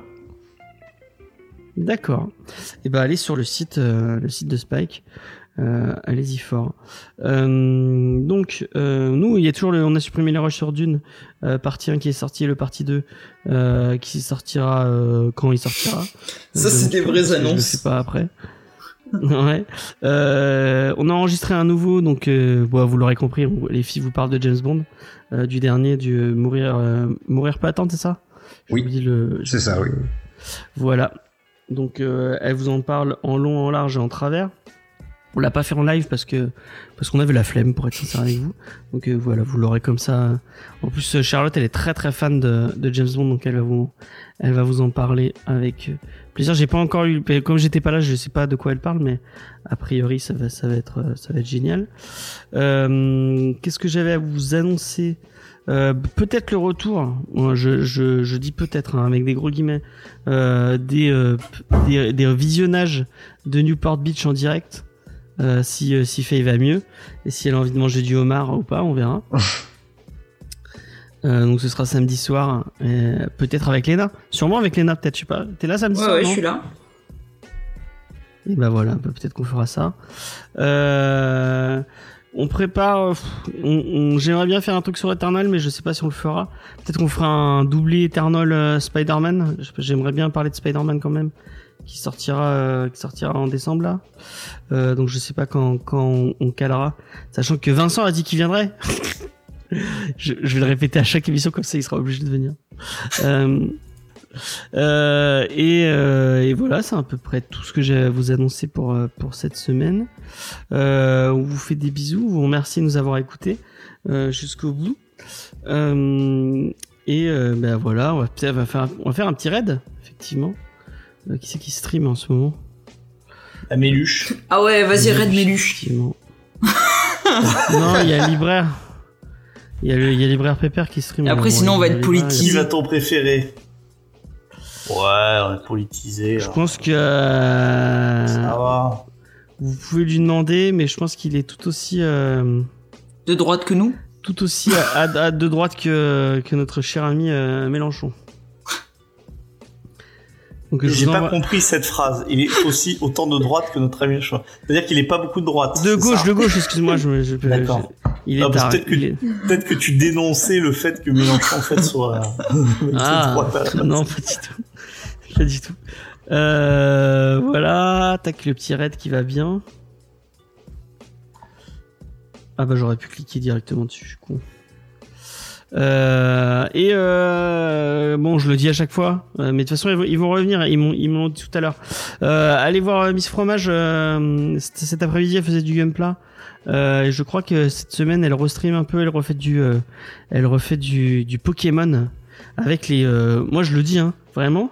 Euh, c'est émeraude et diamant. Non, je sais plus qui c'est quel euh, quel nom de Pokémon, mais vraiment les pires starters de de, de toutes les générations de Pokémon. Hein. C'est c'est abusé.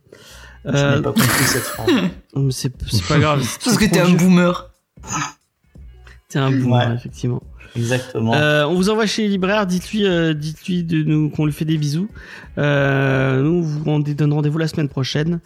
Et euh, puis voilà, tout simplement. Euh, merci de nous avoir écoutés. Allez, Des bye bye. bisous. À bientôt. Bisous.